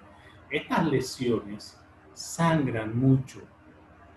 Son muy, muy alarmantes, tanto para el paciente como para los familiares, los testigos del, del, accidente y también para el personal de salud. Porque usted llega a la escena del, evento traumático y usted va a ver mucha sangre si hay lesión del cuero cabelludo o de la piel cabelluda. Entonces, se va a alarmar y es normal. Y entonces esto también tiene que ver con la exposición, ver bien cuál es la lesión que tiene. Sangran mucho estas lesiones, ¿ok? Independientemente o no que tengan lesiones intracraneales. Sangra mucho y es muy importante tener en cuenta, ¿ok? Las fracturas del cráneo, evidentemente, pueden ser muy evidentes que tenga una lesión de piel cabelluda, tenga una fractura de cráneo y tenga exposición de masa encefálica. O sea, ahí no hay donde perderse, que es un paciente que está grave. Y si complementamos con el examen físico de escala de coma de Glauco y entre otros, vamos a tener alteración, vamos a tener un paciente que esté grave, una escala de coma de Glauco disminuida, y eso es indicativo de qué hacemos con el paciente a la hora de trasladarlo.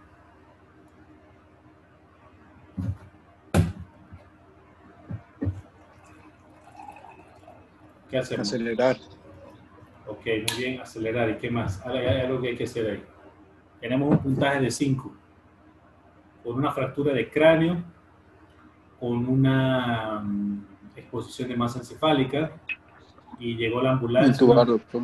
Intubar, exacto. Eso es una indicación de intubación orotraqueal, ¿verdad? Una indicación de intubación eh, orotraqueal. ¿Ok? Eso es algo del libro, ¿no?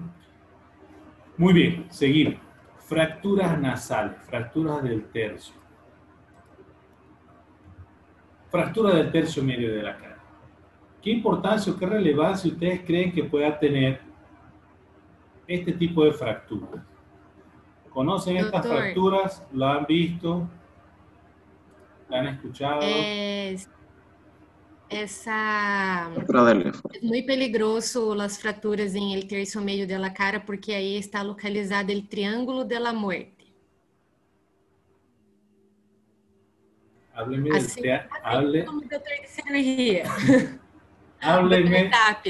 Además dificulta para intubação. Exacto, ese es un punto.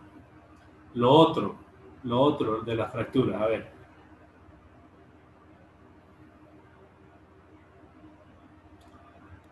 ¿Qué más? ¿Qué más? ¿Qué más? Compromiso de vías aéreas. Compromiso de la vía aérea. Compromiso de la vía aérea.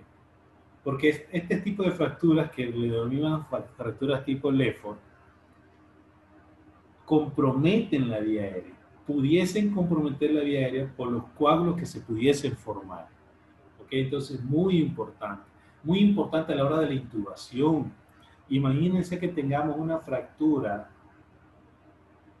Lefford tipo 3, ¿ok? Donde no pueda, hay bastante sangrado, ¿ok? No podamos hacer una buena maniobra. Entonces nos vemos en apuros a la hora de intubar, nos vemos en apuros por compromiso de la vía aérea por el sangrado. Entonces es muy importante tener en cuenta estas características de la fractura. ¿Ok? Es muy importante la valoración de este tipo de fractura. Muy bien. Ahora vamos a las lesiones. ¿Alguien me puede decir qué es una conmoción cerebral?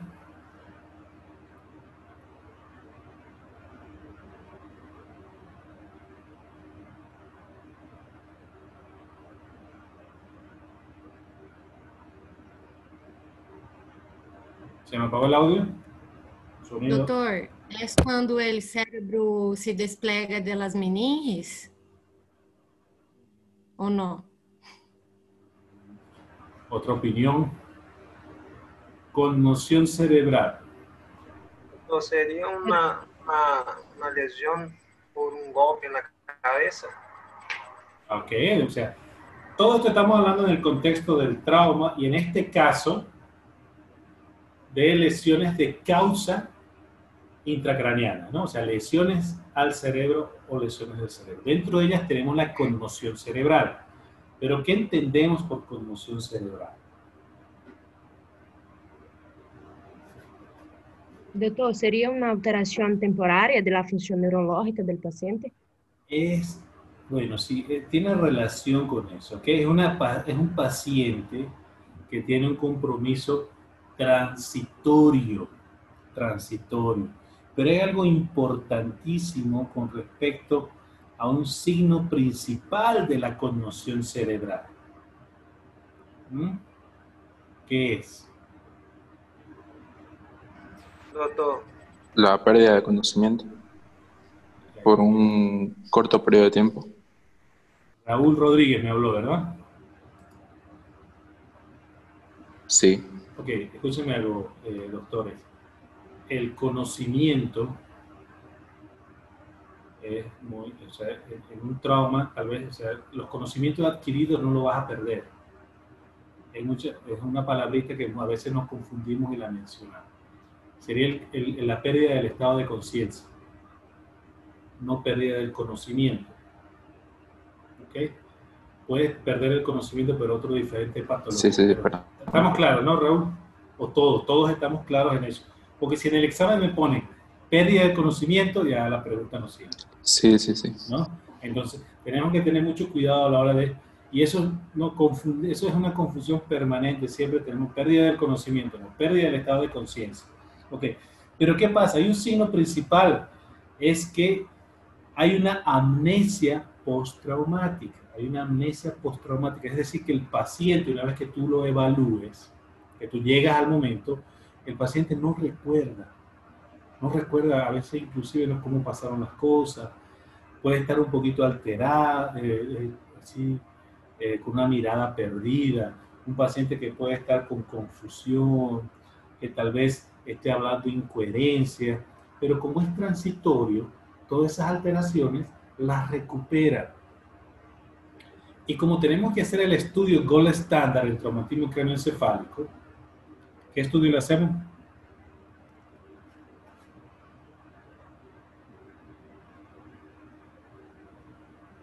No todos a la vez, que se, no, me llega la señal. Cuando hablan todos al mismo tiempo no me llega. No, doctor. Se cortó. se escucha bien, doctor. escuchamos. Se cortó, doctor. ¿Cuál es el... ok. ya. La conmoción cerebral sabemos que es una, alteración transitoria. ¿Estamos claros hasta ahí? Que hay un, que hay un signo característico. Y grábense bien esto. El signo característico de la conmoción cerebral es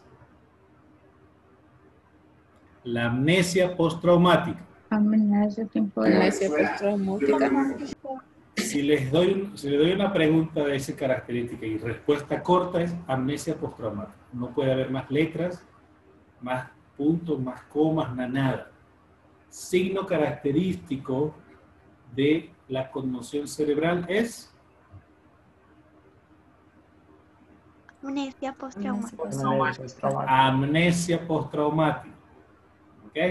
Entonces, ¿cuál es el estudio gold estándar que tenemos que hacer a los pacientes con traumatismo craneoencefálico? Tomografía de cráneo. En estos pacientes con conmoción cerebral, en la tomografía no vamos a ver nada. No hay ninguna alteración, no hay compromiso, no hay edema, no hay ensanchamiento de los surcos, no hay desplazamiento, no hay efecto de masa, no hay fractura de cráneo, no hay nada. No evidenciamos absolutamente nada. ¿Ok? Va a ser una tomografía de cráneo normal. Y el diagnóstico de la conmoción cerebral es entonces clínico. Clínico evidentemente tenemos que tener una historia clínica de trauma de trauma. Dígame.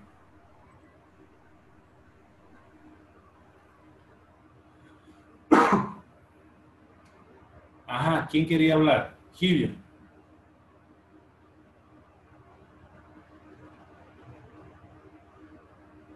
Eh, se cortou seu áudio também quando você estava falando, pero que em esse caso uma, uma ressonância magnética também tampouco serviria. Ya, escúcheme algo. El, vuelvo a repetir, el estudio gold estándar para un traumatismo craneoencefálico es una tomografía. ¿Ok? Ahora, ¿para qué pedimos una resonancia en este contexto? En trauma, en primera instancia no se solicita una resonancia y tampoco se va a ver la conmoción. No se confundan con contusión, que eso es otra cosa. ¿Ok? La contusión es otra cosa. La conmoción es otra. Y la conmoción no hay estudio de imagen que pueda demostrar alguna alteración, algún estudio de imagen que pueda demostrar. O sea, vamos a tener una tomografía, ¿ok? Normal, ¿ok? Si ponemos un enlace A con B, en la columna A está conmoción, hematoma epidural, hematoma sudoidal. Columna B está tomografía de cráneo normal, tomografía de cráneo con eh, cambio de densidad intraparenquimatosa, tomografía de cráneo con eh, un hematoma izquierdo que desplaza las estructuras al lado contralateral. Entonces, en la conmoción cerebral enlazamos con B, ¿a qué correspondería según las tomografías? Para todos la pregunta. Tomografía normal. Tomografía normal, ¿no? Tomografía normal. Entonces, cuando llegue el paciente al hospital y le pide que tenemos que hacerle una tomografía, que tenemos que solicitarle la tomografía, ya tiene que tener la orden en la mano, llegando y con la orden en la mano. ¿Ok? Esa tomografía tenemos que esperar que sea normal. ¿Ok? Entonces confirmamos nuestro diagnóstico de conmoción cerebral porque tenemos una historia clínica de trauma de cráneo encefálico leve con antecedentes de pérdida o perdón, con antecedentes de amnesia postraumática, tomografía normal, diagnóstico.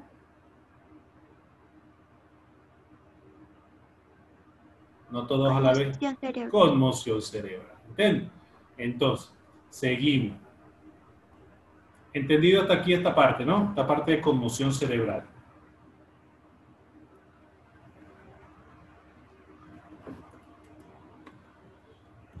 Seguimos. Entonces, tenemos los hematomas epidurales, ¿ok?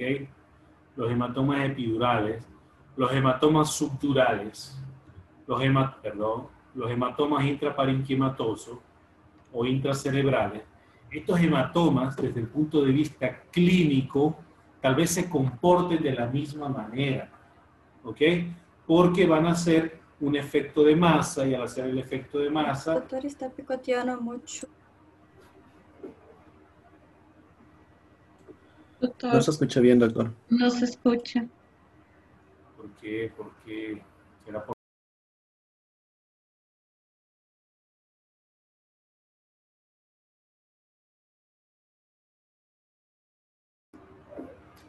¿Ahora me escuchan, muchachones?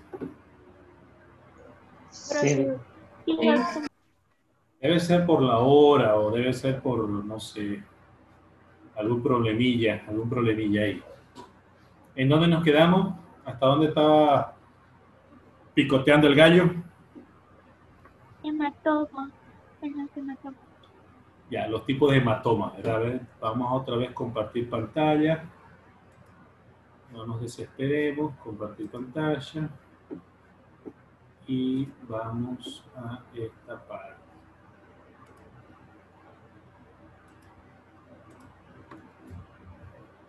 Ok. Entonces tenemos los hematomas epidurales, los hematomas subdurales, ¿ok? Que esto, estos pacientes, desde el punto de vista prehospitalario y desde el punto de vista clínico, tal vez se comporten de la misma manera, porque ellos van a hacer un efecto de masa ¿Ok? Y estas alteraciones las vamos a evidenciar. ¿Por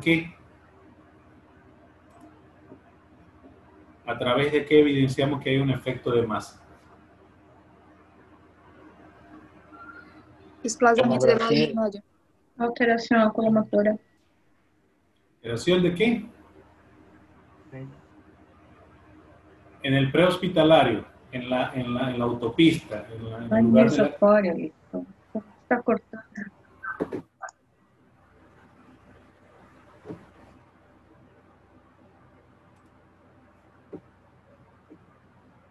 Escuchan?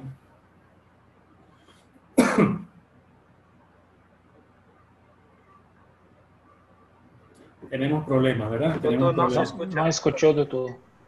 Doutor, podemos escuchar en la pregunta de cómo se identifica la alteración de masa. Ajá, ¿cómo, se- cómo, cómo identificamos en el área eh, prehospitalaria que si tengamos un hematoma a través del efecto de masa que pudiésemos evidenciar?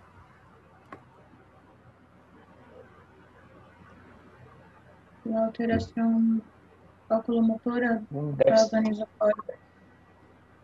alteración de las pupilas, ¿verdad? La alteración de las pupilas, la alteración de las pupilas que va a repercutir por una presión intracraniana aumentada, una frecuencia cardíaca disminuida, una presión arterial elevada y la respiración.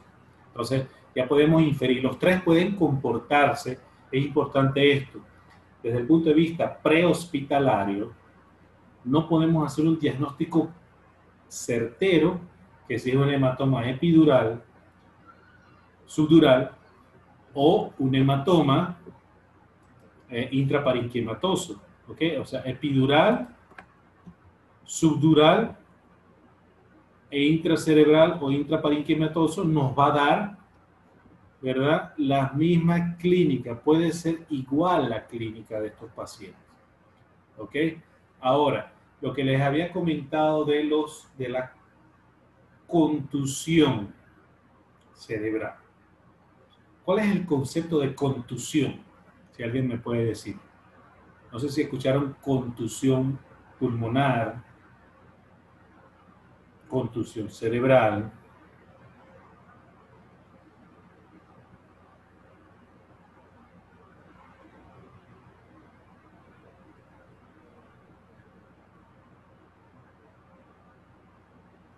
A ver, a ver.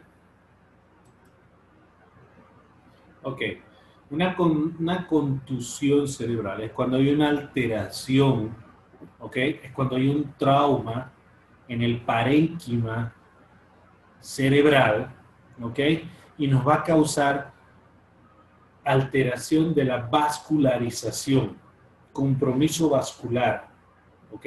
Eso puede sangrar y autolimitarse, pero haber daño del parénquima, ¿ok? Eso va a tener su repercusión. Si sigue sangrando, ¿ok?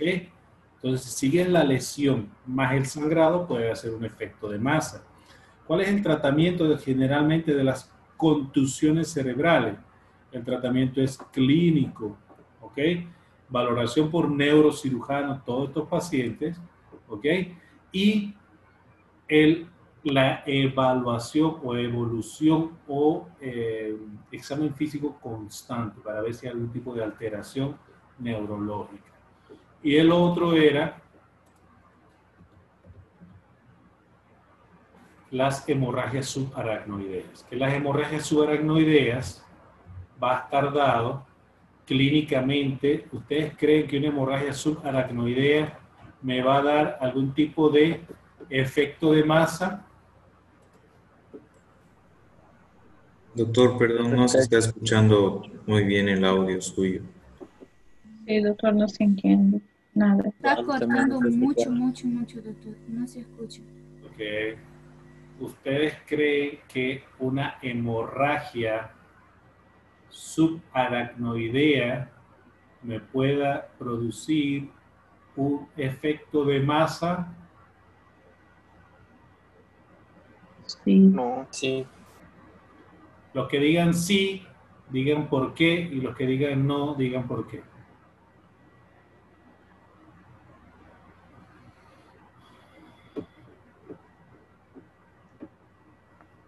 Por los tres elementos, ¿no, doctor?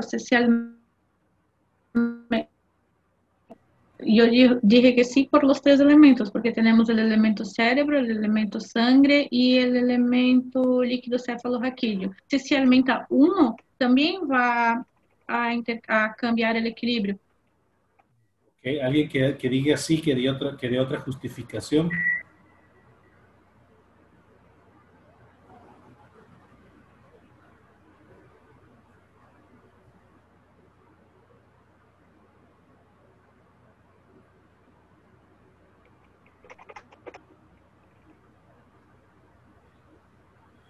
¿Quién dijo no? Y además, su sangre puede formar un coágulo y hacer una masa. Yo, yo, yo dije no. ¿Quién, quién? A ver, ¿quién? Hable. ¿Dónde está? José Manuel. José Manuel, A ver, José Manuel, ¿por qué no? yo dije porque sí, sí lo sí escuché, sí lo leí igual más antes, que cuando es un veo no aumenta la presión. Tengo pruebas, pero no tengo dudas. Ok, me, ok, me está diciendo lo mismo. Me está, diciendo, no- me está diciendo no, pero con otras palabras. Ya Débora dio su punto de vista. Dijo que va a alterar todos los componentes intracraneales, intracraneales, perdón, y entonces va a haber esa alteración. Pero por, ella dijo sí y dio su justificación. Usted dijo no, dio, me dijo no, pero con otras palabras igual. ¿Quién más piensa que no? ¿O quién más piensa que sí? ¿Pero por qué? A ver, analicemos. La, primera, la, la segunda lámina de esta exposición es anatomía. La tercera lámina es anatomía. Entonces, ¿por qué? ¿Por qué? O la pregunta, la, primera, la, pregunta anterior. Una hemorragia subaracnoidea y acuérdense cuando repito mucho algo en una exposición es porque eso va para, para un cuestionario, eso va para un interrogatorio, eso va para un trabajo, eso va para... ¿no? ¿Por qué? ¿Por qué no? Una hemorragia subaracnoidea produce efecto de masa, sí, no y por qué. Si usted dice sí, diga por qué, y si dice no, diga por qué. No, no, doctor, porque no está en el cerebro, está entre la pía y la... Ah, Ah, ok, ahora sí entendemos, ¿verdad? Entonces, una hemorragia subaracnoidea sí. no me va a causar ese efecto de masa porque va a estar en un espacio que no corresponde de, la cerebral. al intracraneal. ¿Ok? Ahora, ¿cómo usted confirma? O sea, el paciente tiene un traumatismo cráneoencefálico, puede ser, claro que sí, con una pequeña laceración de alguna de las arterias y va a producir una hemorragia subaracnoidea. Pero generalmente las hemorragias subaracnoideas no se ven mucho en trauma, pero sí se pueden ver. ¿Ok? Vuelvo a preguntar, ¿cuál es el estudio gold estándar para traumatismo cráneoencefálico? Sei de crânio. un ataque de cráneo. Y ahí sí vamos a confirmar nuestro diagnóstico de hemorragia subaracnoidea o que no tenga una hemorragia subaracnoidea. Hay una clasificación que es la clasificación de Fisher para las hemorragias subaracnoideas, que anótenmela ahí y me la van a decir la próxima clase. ¿Ok? Entonces, clasificación de Fisher para las hemorragias subaracnoideas. Pero ya estamos claros que una hemorragia subaracnoidea no me va a dar el efecto de masa y por ende las pupilas van a estar normales. No quiere decir que no tenga un sangrado. ¿Claro? Y para yo definir eso hay una clínica. ¿Cuál es la clínica principal de una, de una hemorragia subaracnoidea?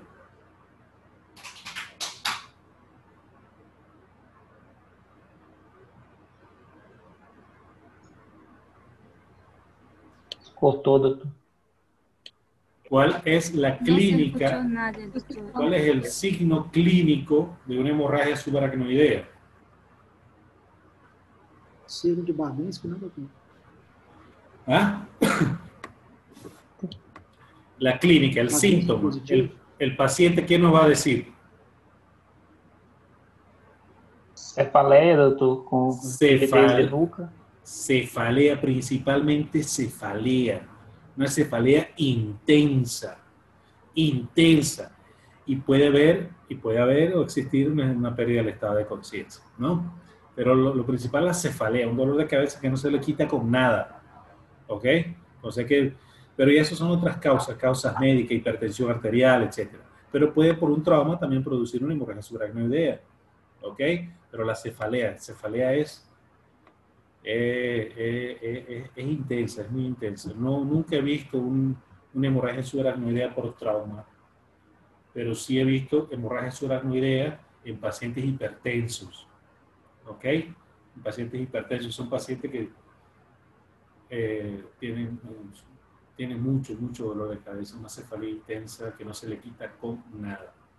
Muy bien. Continuamos entonces. Ahora, con respecto a el manejo nuevamente, ya teniendo en cuenta todas estas lesiones, teniendo en cuenta, eh, ¿dónde estamos? Compartir pantalla. Ok. El manejo nuevamente, repitiendo lo anterior expuesto. Llegar lo más antes posible al lugar de los hechos, manejar lo que es la cinemática del trauma, interrogar, hacernos las preguntas, cómo ocurrieron, cómo, cuáles fueron los impactos primarios, cuál fue el otro impacto, cuál fue el tercer impacto, ¿ok? Hacer el ABCDE del paciente politraumatizado y evidentemente en el contexto de traumatismo craneoencefálico nosotros tenemos que llevar a este paciente a un centro de trauma especializado, donde tengamos la especialidad de neurocirugía. ¿Ok? Entonces, esa parte del manejo y respecto del traslado tiene que ser coordinado, debe de ser eh, un traslado seguro y a tener un posible diagnóstico desde el punto de vista de traumatismo cráneoencefálico para poder disminuir y tengan presente bien que el, que el personal que hace prehospitalario, el médico que está en la fase prehospitalaria, puede disminuir un daño cerebral secundario, ¿ok? Por una buena actuación, por un buen diagnóstico o por un diagnóstico presuntivo. Y al llegar al hospital con un diagnóstico, ¿ok? o por un, por un posible diagnóstico. Esta es la primera fase de esta, de, este, de esta unidad de aprendizaje que es trauma craneoencefálico. La próxima semana vamos a ver lo que corresponde a trauma medular y vamos a ver también lo que corresponde a casos clínicos, ¿ok? Y lo que corresponde a eh, hacer un resumen, una consolidación de estos dos temas. El caso clínico que voy a presentar, o uno de los casos clínicos que se va a presentar, está en el capítulo de PHTLS, ¿ok? Entonces, les recomiendo que lean el capítulo de PHTLS, que es el capítulo, ya les voy a decir,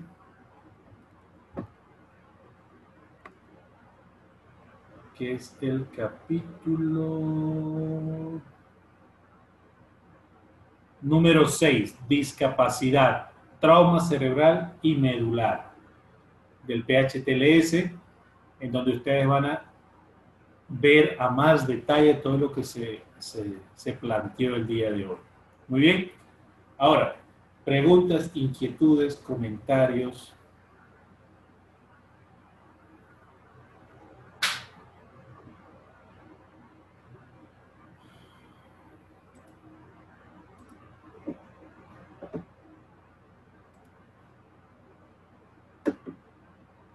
Quien le gustó, ponga una manito arriba.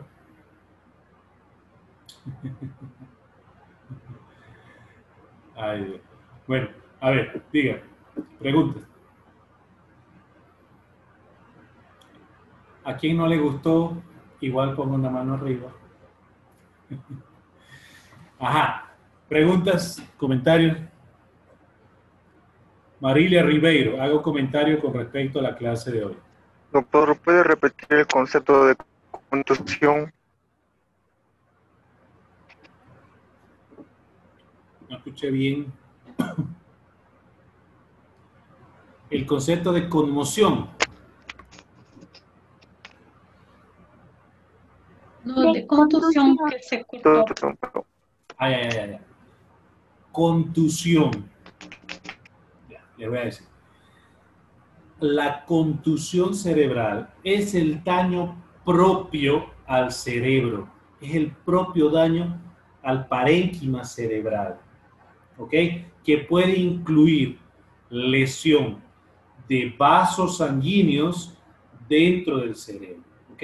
Puede presentar sangrado. ¿Ok? En el parénquima cerebral y también hematomas intracerebrales o intraparenquimatosos. Ese es el concepto corto de contusión cerebral. Pero la palabra clave, ¿cuál es? Palabra clave de concepto de contusión es el daño propiamente dicho al cerebro, que incluye o que puede incluir lesión de vasos sanguíneos y que también puede producir hematomas intra eh, cerebrales o intraparenquimatosos. Ese es el concepto como tal de contusión cerebral. ¿Ok? Y son relativamente comunes en trauma. Algunos, algunos no son quirúrgicos, otros sí, va a depender de la extensión, pero ese no es el tema de, de, hoy, de tratamiento. ¿no? ¿Ok? Entonces, puede haber un componente mixto en la contusión cerebral, porque puede estar el daño propiamente dicho al cerebro, asociado a daño, a daño de, la, de los vasos sanguíneos, sangrado, hematoma, entonces ya se convierte una contusión cerebral complicada por un hematoma intraparenquimatoso con efecto de masa, herniación y aumento de la presión intracraneana. O sea, son, eh, son muchos aspectos que pueden estar presentes en un solo paciente. ¿Ok? ¿Alguna otra pregunta, comentario? Doctor, eh, con respecto a la escala de Glasgow, eh, yo, puedo, yo puedo sospechar eh, en, en, la escala de Glasgow en qué parte de, de, del encéfalo está afectado. Por ejemplo, si la respuesta motora y verbal for, for quase sempre perfeita e, e a visão não for tão, tão perfeita, eu pode sospechar, por exemplo, em lobo occipital, que já está é o trauma ali, ou, ou só marca a puntagem? Hablando específicamente, específico, netamente de la escala de coma de Glasgow, usted marca el puntaje. Pero como esta es una evaluación integral y teniendo en cuenta la anatomía y la fisiología del cerebro o del cerebelo, ¿ok? Usted puede inferir que hay una lesión en una área determinada. Por ejemplo, hablando de la escala de coma de Glasgow, un paciente puede estar... ¿Me escuchan bien? Sí. Ya. Un paciente, por ejemplo, puede tener desde el punto de vista de respuesta verbal, puede estar hablando claro, pero puede estar hablando de incoherencias. ¿Estamos claros? O, puede, o, puede estar hablando, o puede estar hablando coherencias, pero no se le entiende bien. Nosotros podemos adivinar algo, pero entonces la articulación y, la, y no, no, vamos a entender bien lo que nos está diciendo. Entonces, pudiésemos inferir que el paciente pueda tener una lesión específica en una área determinada del cerebro del encéfalo. ¿Ok? Estamos, entendemos esa parte, ¿verdad? Sí, sí. Por ejemplo, el área frontal. Si hay afectación del área frontal, pues la función motora va a estar comprometida. ¿Ok? Las emociones también están comprometidas en el área frontal. ¿No? La expresión del lado del lenguaje dominante también está expresada si, es, si es, por ejemplo, occipital, los centros de la visión, ¿ok? Pero no tiene relación los centros de la visión con la apertura ocular. Puede ser que el paciente no esté viendo bien, que no tenga ninguna enfermedad de la visión, pero tenga un trauma en región occipital. Doctor, no lo veo, lo veo borroso, qué sé yo, ¿no? Entonces, eh, o, un efecto, un trauma en el lóbulo parietal, ¿no? Entonces, que tengamos alteración de la orientación espacial, ¿no? O la, la, la función sensitiva que pueda estar alterada. eso va a depender y uno puede determinar una posible eh, área determinada que esté comprometida. ¿Está bien?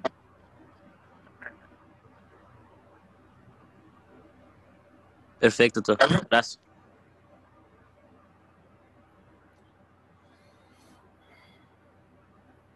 Ajá. ¿Qué más?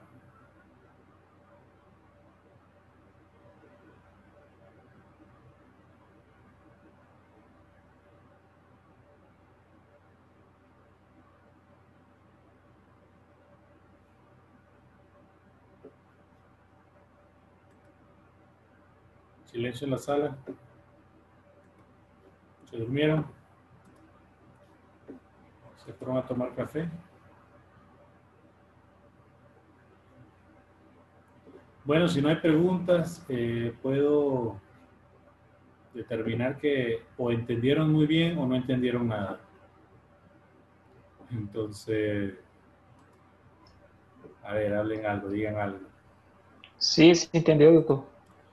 Muy bien. Muy, muy claro la explicación. Este, este, tema de Juliana, cuéntanos el chiste, a ver. Estaba peleando con mi mamá, pero ya. Esto queda grabado para la historia y para la Unifrance. También, escúchame algo. Este tema de traumatismo cráneoencefálico y sus lesiones es un, es un tema bastante amplio hay libros completos que hablan de alteraciones de trauma craneoencefálico. Pero teniendo en cuenta lo que nosotros tenemos que aprender desde el punto de vista prehospitalario, lo que tenemos que entender desde el punto de vista prehospitalario es saber reconocer signos y síntomas de un trauma craneoencefálico. ¿Ok? Desde el punto de vista de eh, prehospitalario.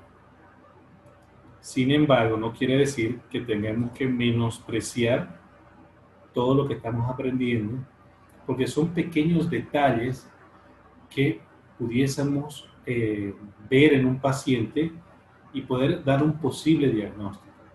Y cuando nosotros, como siempre les repito, si no lo pensamos, no lo diagnosticamos, y si no lo diagnosticamos, no lo tratamos, entonces se nos puede escapar algún posible diagnóstico y puede ser perjudicial a la hora de eh, tratar a un paciente o puede perjudicar en la evolución del paciente. ¿Ok? Entonces es importante tener el conocimiento amplio de todo lo que tenga que ver con eh, el traumatismo craneoencefálico. Entonces, ¿cuál es el resultado de aprendizaje del hito 2?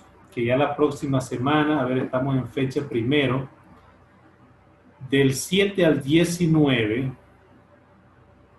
una noticia, ya empiezan las evaluaciones. ¿Ok? Entonces, ¿cuál es el resultado de nuestro aprendizaje de este hito 2? Sencillo, es diferenciar entre atención médica de urgencia y emergencia y reconocer los síntomas y signos de TEC es decir, trauma craneoencefálico, y trauma torácico a nivel prehospitalario. La fecha que nos mandó el, director de la carrera es del 7, perdón, ¿dónde estoy? Ajá, del 7 al 19. Ya tenemos que nosotros presentar, terminar el hito 2, presentar notas, hacer las respectivas evaluaciones pero todo se va a centrar en el resultado del aprendizaje, ¿no? Pero el resultado del aprendizaje es todo. Entonces, todo lo que vemos acá es lo que vamos a preguntar. Todo lo que esté en el libro del PHTLS es lo que vamos a preguntar porque es nuestro libro guía, ¿no? Entonces, ¿cómo puedo hacer una pregunta con respecto a síntomas y signos? Con todo lo que hemos aprendido. ¿Ok? ¿Ok? Con todo lo que estamos viendo. Ya la próxima, bueno, el próximo encuentro es el día viernes. Ahí vamos a desarrollar el tema de trauma medular o trauma raquimedular. Vamos a hacer el ejercicio de los casos clínicos y la próxima semana vamos a culminar el hito 2, perdón, el hito 2, sí, el hito 2 con traumatismo de tórax. ¿Ok? Preguntas hasta acá con referente al examen, con referente al clima, con referente al frío, eh, no sé, con referente, bueno, y el que quiera preguntar de traumatismo craneoencefálico también lo puede hacer.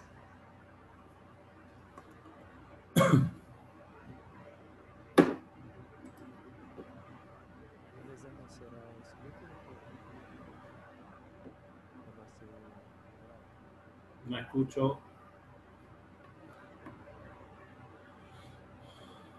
Creo que Felipe está hablando, no escucho. ¿Oral o va a ser escrito?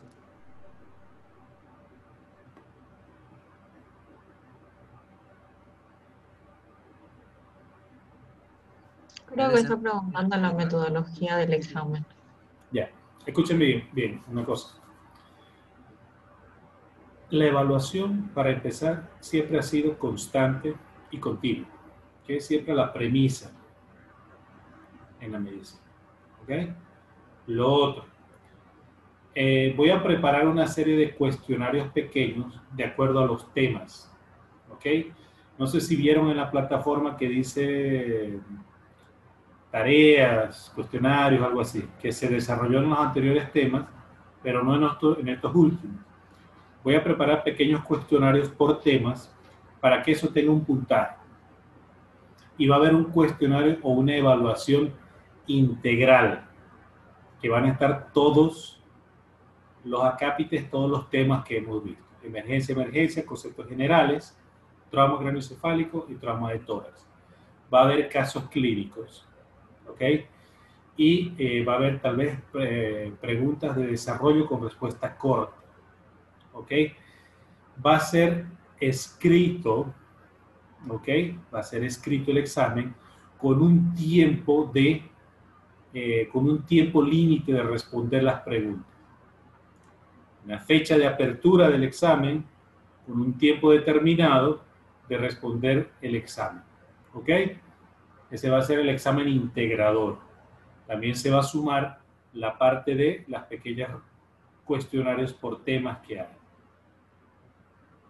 Y posiblemente, posiblemente, no sé, lo que pasa es que quiero son, ¿cuántos son? A ver, hay 42 participantes.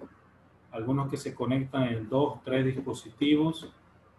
Y entonces eh, hacer un examen oral pudiera estar planteado también.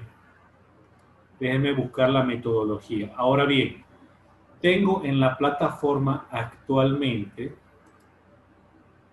en la plataforma tengo, por ejemplo, a tres usuarios en línea.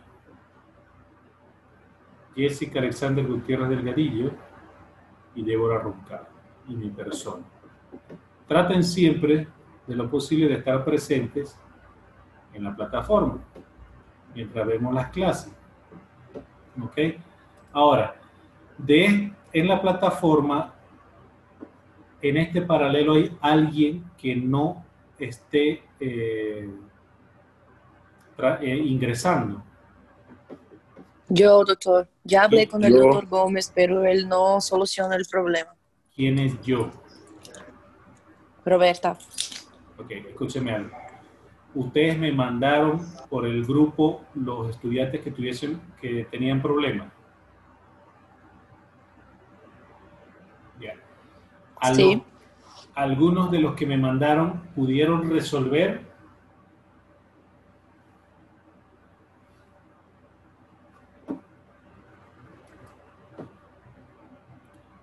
Porque, por ejemplo... Yo, no resolví. Yo también, doctor, estoy teniendo problemas al entrar, doctor. Hay veces que me conecta, hay veces que no, hay veces que me sale error. Escúcheme, según, según lo que yo tengo acá, según lo que yo tengo acá, tengo 46 participantes en la plataforma encontrados. ¿Ok? De los cuales 41 están ahorita en la clase. Entonces deberían estar los 46. Porque si se supone que están en la plataforma porque no tienen ningún problema administrativo, ningún problema de, nada, no sé. ¿Verdad? Y yo me imagino también que entonces quiere decir que hay estudiantes que no están asistiendo a, a, nuestro encuentro sincrónico, que es este, este encuentro face to face, ¿verdad? Entonces, ¿qué es lo que está pasando?